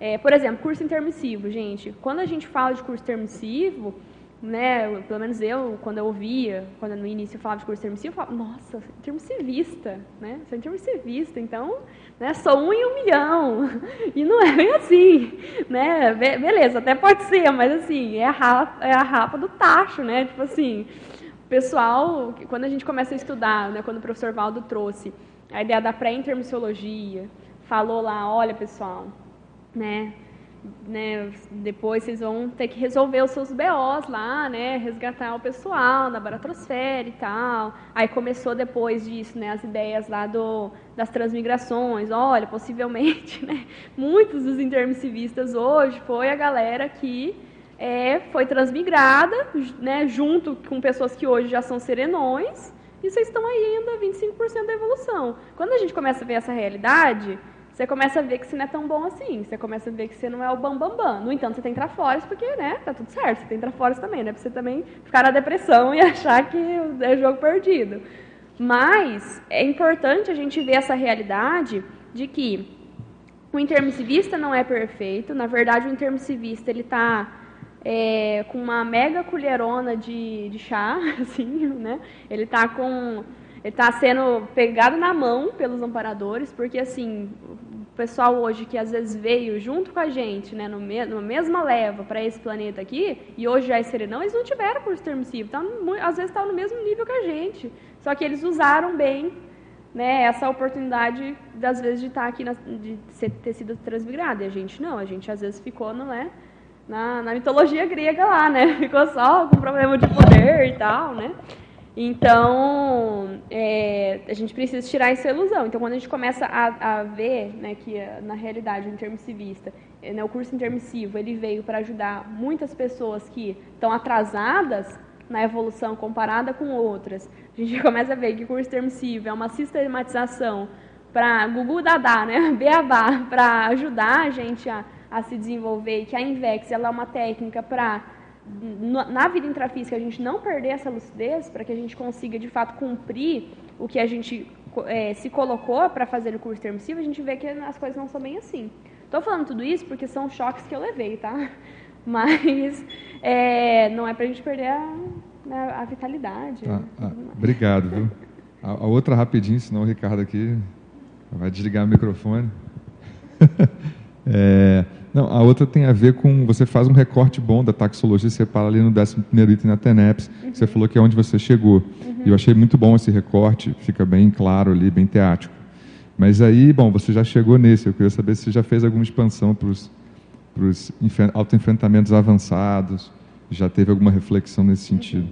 Então, Cícero, a reflexão que eu tive é que, assim, muitos dos próximos autoenfrentamentos que eu vou ter, que eu vou ter, né, é, vão, a base vão ser essa, só que é aquela na escala de aprofundamento. Então, por exemplo, cheguei até a TENEPS, só que agora eu quero escrever o livro, então eu vou ter que fazer um outro nível de autoenfrentamento mental, mental somático. No início, qual que era o meu autoenfrentamento mental somático? Rotina de leitura, rotina de escrita de artigo, só que agora eu quero escrever um livro, então vai ter que ter um outro nível de autoenfrentamento mental somático. Por exemplo, beleza, iniciei a TENEPS, só que assim, qual, como está a qualidade da minha TENEPS? O que, que eu preciso me qualificar? Quais são né, as técnicas que eu vou ter que colocar ali para qualificar a minha, minha assistencialidade dentro da TENEPS? Parapsiquismo. Tá, beleza. Já fiz um monte de EV, não é mais um problema, ok. Só que assim, eu já sou projetora lúcida? Não. Então, assim, eu acho que os, os próximos autoenfrentamentos que eu estou prospectando têm todos relação com esses mesmo. Então, por exemplo, hoje eu estou no momento né, de qualificar mais a minha TENEPS e, e também qualificar a minha mental de somaticidade para que eu consiga escrever um livro com esse tema. Então é isso. Quantos anos você está, Paula? 22. 22. Beleza. Oi, oi Paulo. Neida, né? Do Neida. É importante, é importante. Paulo, é, a ideia do autoenfrentamento pode ser mal interpretada quando a pessoa acha que ela tem que fazer tudo sozinha. Exato. E aí é questão de pedir ajuda. Uhum. É, como é que eu, eu, vejo assim que o autoenfrentamento é necessário, mas assim tem que lembrar que tem consciências amparadoras e consciências amparadoras também podem te ajudar nesse processo, não ficar sozinho.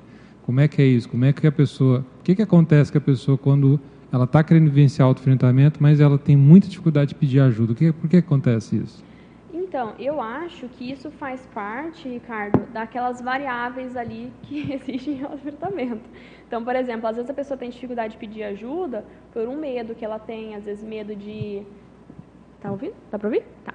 É, às vezes é um medo que ela tem de as pessoas achar que ela não é boa, ou às vezes é um medo né, de as pessoas pensarem alguma coisa dela, ou, por exemplo, é, é um trafar que ela tem, ela tem um trafar do fechadismo, ela não consegue se abrir. Então, até para você pedir ajuda para se enfrentar, você vai ter que se enfrentar, meu amigo. então, assim, né, por exemplo, e isso que você falou é bem importante, porque quando a gente consegue contar com as outras pessoas, o autoenfrentamento é individual. No entanto, tem pessoas que podem nos ajudar, inclusive os amparadores. Eles podem, às vezes, dar uma, uma dica ali, um direcionamento, né? Outra coisa que ajuda muito nos auto-enfrentamentos é a própria consterapia. Tá difícil demais, não tá conseguindo lidar, vai para a OIC, vai para a consterapia, é a melhor coisa que tem. Você vai conseguir resolver seus problemas de forma muito mais técnica, né, com as pessoas ali. Né? Então, por exemplo, inversores que às vezes se recusam a ir na consterapia, gente, isso não é INVEX, não dá, tipo, né? É, por que não? Né? Isso faz parte do mito do inversor perfeito. A pessoa achar que consterapia não, né, é incoerente, por exemplo, com uma técnica evolutiva, está errado. Na verdade, a técnica né, faz parte. A gente, é, a gente ter, por exemplo, uma, relação, uma rede de amigos, né? Isso é muito importante. Por isso que a gente reforça tanto a questão do Greenvex, né?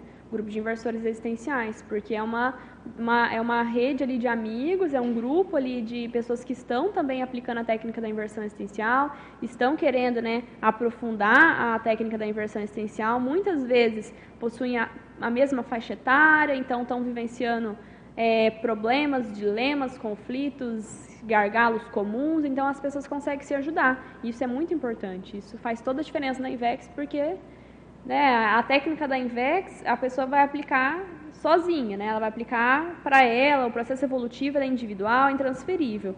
No entanto, a gente evolui em grupo também, né? Então, não pode se esquecer da, dos amigos, das pessoas, dos namoradores, que tudo isso faz diferença. Paula, eu. Bom, parabéns né, pela sua pesquisa. A gente que te conhece aí mais tempo sabe que o quão teático é realmente essa pesquisa. Né?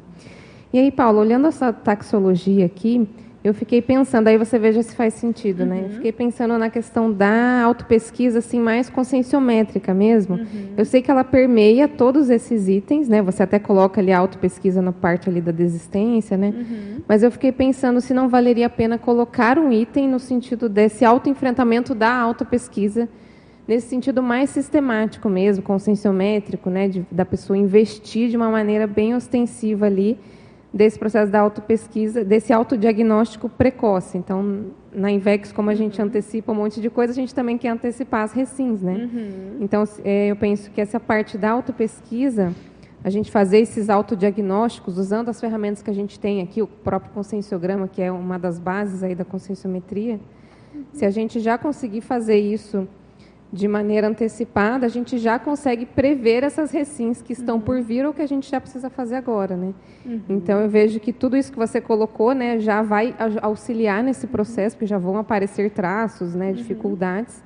Mas talvez valha a pena também, aí você veja se tem lógica, né? Sentido, adicionar esse, essa parte da autopesquisa mais sistemática, sim. mais conscienciométrica, né, e tal. E uhum. acho que faz sentido sim. Tinha um outro aqui. ponto que eu ia falar, esqueci. Mas, enfim, nessa linha da, dessa autopesquisa mais, dessa antecipação, né? Da gente pensar nessa antecipação mesmo. Uhum, anotei. Acho que faz sentido, sim, porque às vezes a pessoa consegue prever algumas coisas, né? Consegue...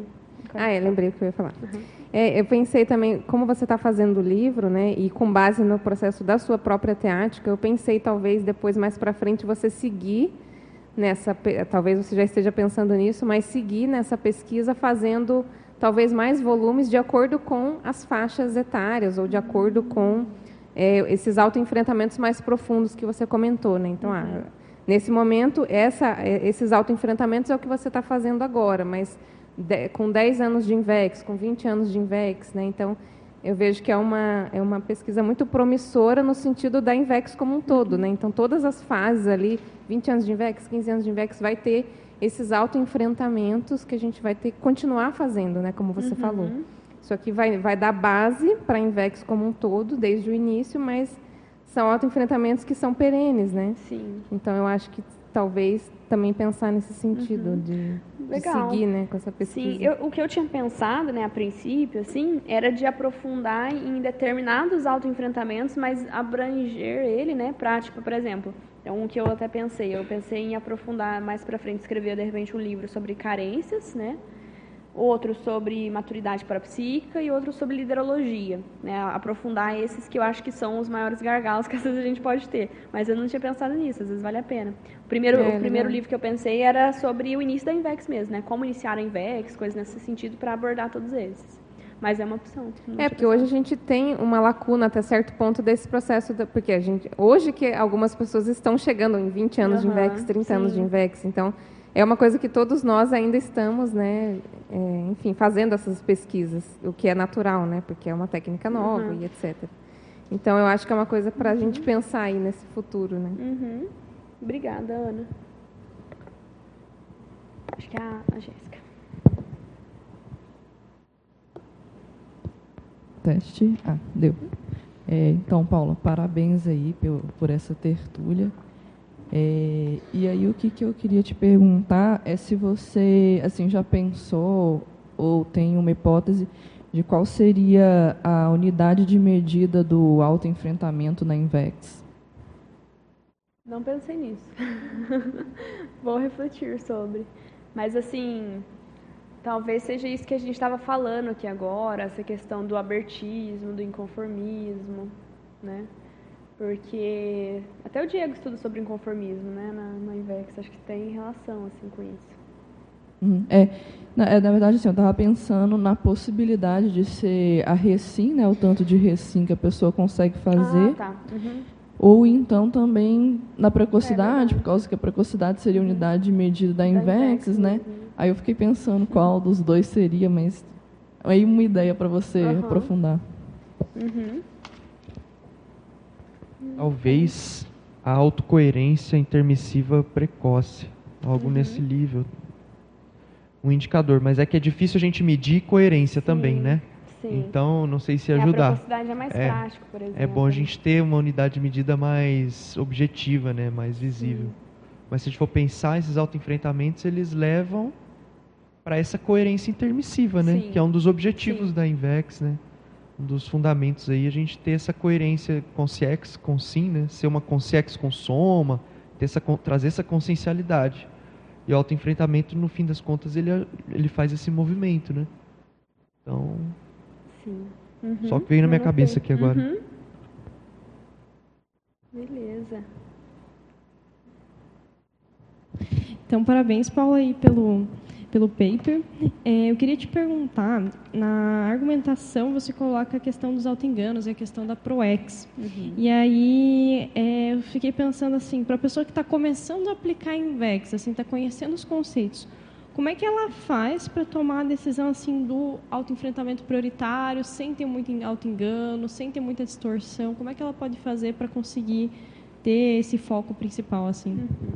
Então, Rafa, é, eu acho que é bom a, a pessoa verificar qual que é a, a, fase da INVEX que ela está. Então, por exemplo, aqui, até nessa taxologia, dá para ver mais ou menos a fase da INVEX que a pessoa está. Tá, eu já, sou, eu já me reconheço como termo civista, se eu me reconheço como intermissivista, às vezes né, o próximo autoenfrentamento é ver se eu tenho algum conflito, por exemplo, com a INVEX, se eu quero aplicar essa técnica.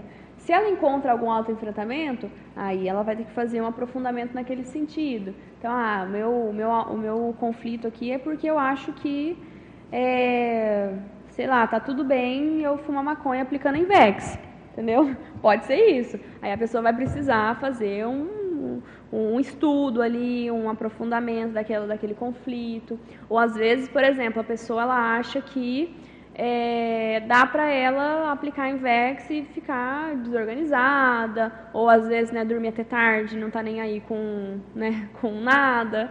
Aí é, vai ser esse autoenfrentamento mais específico. É assim, é, quando a gente fala de autoenfrentamento, não tem como a gente falar de, de, de autoenfrentamento sem autopesquisa. Né? Aquilo, a gente precisa saber qual que é o, o nosso problema, o nosso gargalo, nossa, nossa situação que a gente precisa resolver para fazer o, o autoenfrentamento. Né? Então, por exemplo, no início da INVEX, essa taxologia, como eu comentei antes, né, é mais ou menos, né, entre aspas, a resposta de o que priorizar no início da INVEX. Então, primeiro, sou intermissivista, não sou. Segundo, é, a INVEX faz sentido, não faz? Quais conflitos que de repente eu posso ter? É, terceiro, sou assistencial já? Em, em, que nível, né? Eu ajudo minha mãe, eu ajudo meu pai, é, como que eu sou na minha relação na escola, na faculdade. Porão, eu já superei o porão consciencial? É o básico, tudo isso é básico. Porão, ah, parapsiquismo eu já trabalho energia, ou eu fico assimiladão e né, não, não consigo fazer as coisas. É, autoenfrentamento mental somático, ah, já tenho uma rotina de leitura mínima, ou eu não consigo nem olhar para os livros. Porque não tem como também, por exemplo, a gente aplicar em VEX se a gente tem ranço, tem o pavor de livro. Isso é muito difícil. Porque né, é uma técnica que também visa a, o cumprimento da PROEX, e o cumprimento da PROEX ele tem necessariamente embutido ali o processo da Mega GESCOM, né? E até para a gente conseguir chegar numa, na Mega GESCOM, a gente não vai só precisar aprender a escrever, mas a gente vai precisar também aprender a ler, a ver referência, consultar. Então, né, em termos de prioridade, acho que é assim, a pessoa vê qual que é a etapa que ela está e qual que é o, o gargalo que ela está enfrentando ali mais específico. E, que, e, assim, é muito específico. Né? Aqui é uma taxologia dos, das temáticas que às vezes né, que vai envolver a, a Invexes, mas é, o nível ali, o gargalo, o medo, a insegurança, enfim, os conflitos vão ser muito individuais, vão ser muito pessoais. É aquilo, às vezes que vai pegar para você não vai pegar para mim. Né? Do porão. Ah, às vezes o meu porão vai ser sedução, o seu é gula. Aí cada um vai ter que lidar né, com, com o que achou ali. Mas é nesse sentido. É, eu acho que uma coisa que pode ajudar também é a pessoa ela começar é, essas técnicas que você colocou também ajudam bastante, mas a Sim. pessoa ela começar a olhar muito para começar a se expor um pouco uhum. e aí ela uhum. vai começar a ver Sim. mais, né? O que Exato.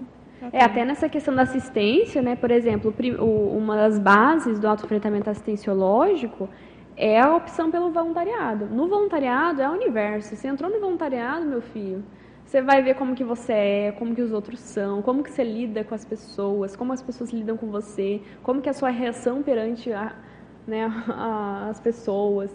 Então já é o universo, vai receber feedback.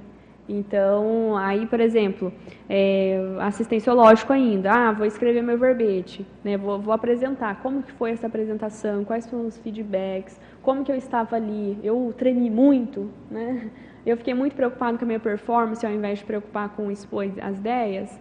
Então, tudo isso, to, tudo isso daqui, se a pessoa começar a fazer e ir para a prática, ela vai começar a se expor, ela vai começar a ter as devolutivas, né? Por exemplo, esse tema, eu fiquei até pensando lá na pesquisa do Igor Moreno, né, que se fala lá dos é, fundamentos da invexologia, né, Igor?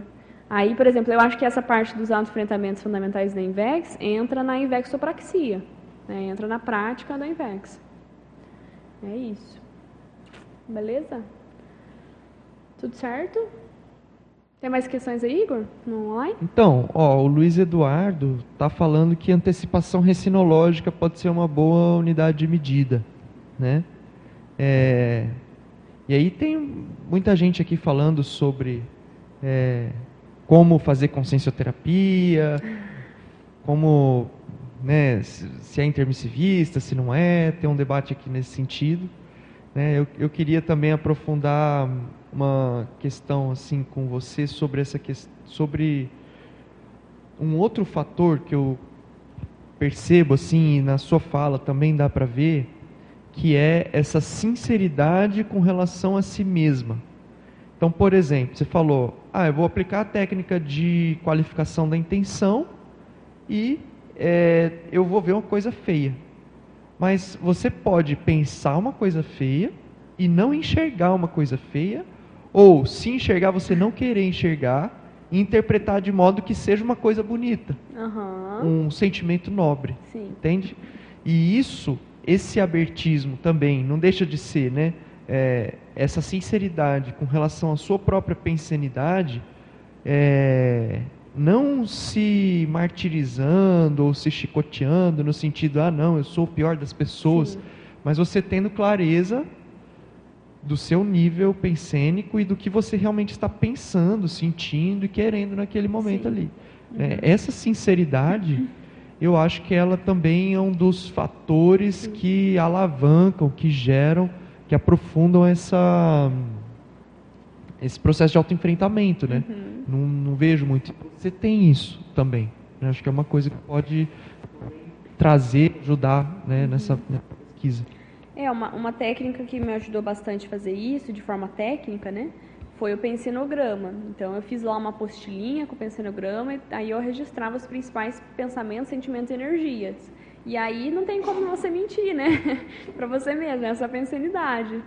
E, e assim, eu acho que uma, uma postura que ajuda nesse sentido é a autodesdramatização, né? Assim, a pessoa vê que tá tudo bem, ela não é perfeita mesmo, tá tudo certo, né? É, eu acho que esse ranço do perfeccionismo e tal tem muito a ver com o passado religioso das pessoas, né?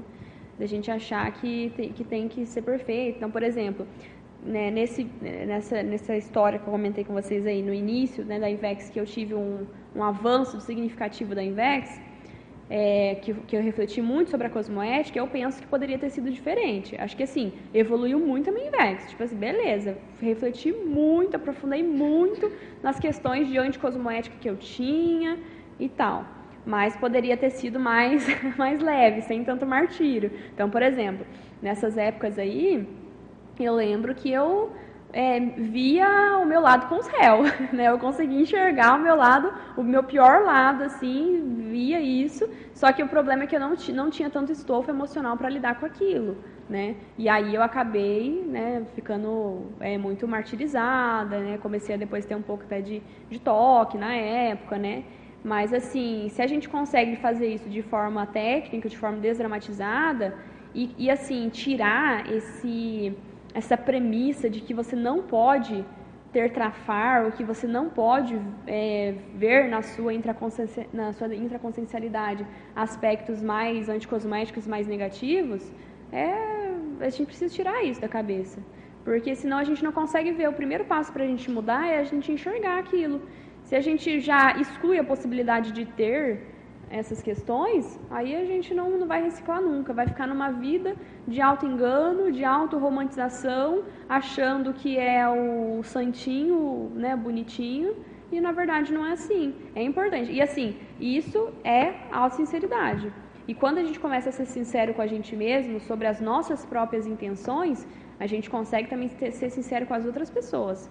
A gente consegue ser mais autêntico perante as outras pessoas, ser uma pessoa mais, né, é, tranquila, assim, né, mais é, livro aberto mesmo, né. Paula, só, só para corroborar isso que vocês estão falando, que é bem na linha de, desse item que eu sugeri da autopesquisa, uhum. porque é isso, fazer autopesquisa também é um enfrentamento nesse uhum. sentido, de você enxergar as suas lacunas já né, coisas que você precisa mexer, e você já tem teática, né? Então, por exemplo, você deu o exemplo do caderninho do porão, uhum. é, que já é um indício disso, desse abertismo que o Igor comentou. Então, é, esse investimento desde cedo nesse, ah, deixa eu aprofundar no meu porão, eu não vou esperar eu entrar no voluntariado para alguém me falar alguma coisa. Isso vai fazer parte também, vai acontecer, uhum. Mas que tal a gente já começar a enfrentar isso, né? Então isso. é bem nessa linha, só para reforçar. Uhum, tá. Não, e fazer isso de forma estratégica, né? Por exemplo, nessa época que eu fiz o caderninho no porão, eu fui muito estratégica, porque eu estava fazendo de forma técnica. Então percebia lá, tem o gula. Então aí eu ia na, comer, eu começava a pensar um pouco mais, tá? Não é só eu que vou comer aqui, né? Então vou pegar menos, vou tentar colocar um pouco mais aqui de salada também, né? Para não ficar muito assim. Aí, por exemplo, aí é outra coisa, né? Percebi que eu tinha um processo de sedução. Aí eu ia para a escola, comecei a mudar um pouco minha vestimenta, né? Comecei né, a não ir com roupas muito né, que chamam a atenção. Então a gente consegue ser um pouco mais estratégico, né? É, parabéns pelo paper, parabéns pelo voluntariado e estou muito feliz de estar aqui com você Parabéns pela sua autoliderança. E tem, eu, te, eu tinha bastante perguntas, mas já foram feitas. Mas fala um pouquinho, se houver tempo, da técnica da checagem holossomática. Uhum. Essa é muito bom, tia, isso que você falou, porque é, tem a ver com, é, com tudo isso que a gente está falando, né? Essa técnica da checagem holossomática é você verificar como que está o seu soma, o seu energossoma, o seu psicossoma e o seu mental soma. E no meu caso, uma das melhores coisas que me ajudou a fazer muito autoenfrentamento foi assim, eu senti o meu cardiochakra bloqueado. Aí eu, senti o meu cardiochakra bloqueado e pensava, vixe, aí tem coisa para eu ver. Aí eu já tentava verificar qual que era aquele conflito que pegou. Tá, pegou uma situação aqui. Tá, por que que pegou? Aí eu tentava ver quais eram os meus traços que pegaram, às vezes a relação que pegou. Então, assim, essa técnica da checagem, da checagem holossomática é muito importante porque, gente, o nosso holossoma, ele aponta, ele fala o que está pegando. E se a gente olha para isso com carinho, a gente vê, a gente olha com atenção o nosso holossoma, a gente vê o que está pegando e a gente consegue resolver. Então, assim, o autoenfrentamento, ele também exige essa acuidade em relação ao holossoma, porque o nosso corpo ele vai falar o que a gente precisa ajustar, que vai melhorar. Né? Até o professor Valdo coloca lá que um dos nos verbetes muito importantes, né? até para os inversores, era o verbete autoidentificação somática. O nosso corpo, ele mostra as nossas mega recins, às vezes. Às vezes a pessoa vem com um problema, uma doença, que aquilo ela precisa resolver, que tem a ver com a mega recim dela. Ou, por exemplo, né, nessas, nessas situações, pegou lá um, um bloqueio emocional, ou eu fiquei um pouco, né, uma pessoa falou uma situação comigo, eu fiquei super reativa, às vezes pegou um retrotrauma. Então é interessante a gente olhar para o nosso holossoma de forma mais autocientífica, que aí a gente consegue resolver muito alto conflito, a gente consegue é, pegar, né, ali, é, pegar no fraga, né, os nossos medos, as nossas as nossas inseguranças. Então, é bem importante para o autoenfrentamento a gente ter essa autoesticagem automática. Valeu, obrigado, parabéns. E Valeu. eu estou sempre de olho nessa turminha. Pessoal, estamos aqui chegando nos finalmente. Paula, se você puder aí fazer suas considerações finais, é, complementar alguma coisa, também uhum. falar dos próximos passos, estamos aí abertos. Beleza. Então, pessoal, primeiramente agradecer aí todo mundo que esteve aqui, né? E falou, né? Participou. É, então, assim, como eu comentei, né? Essa a ideia dessa pesquisa, né, surgiu assim de verificar os autoenfrentamentos fundamentais na INVEX, mas o meu objetivo agora é aprofundar principalmente aqueles iniciais mesmo, assim, né, para justamente responder a pergunta, como que, como que inicia a INVEX? Por onde eu começo, né? E assim, não tem como a gente iniciar a INVEX sem autoenfrentamento, né? Então a proposta dessa tertúlia matinal era né, falar sobre esses autoenfrentamentos, desdramatizar também os autoenfrentamentos, né? E é isso, assim. Agradeço todo mundo aí vamos em frente. Então vamos fechar com as pontuações da tertúlia matinal de hoje. Tivemos 275 participações online, 33 presentes e esperamos as próximas da turma da Invex, principalmente. Valeu. Valeu.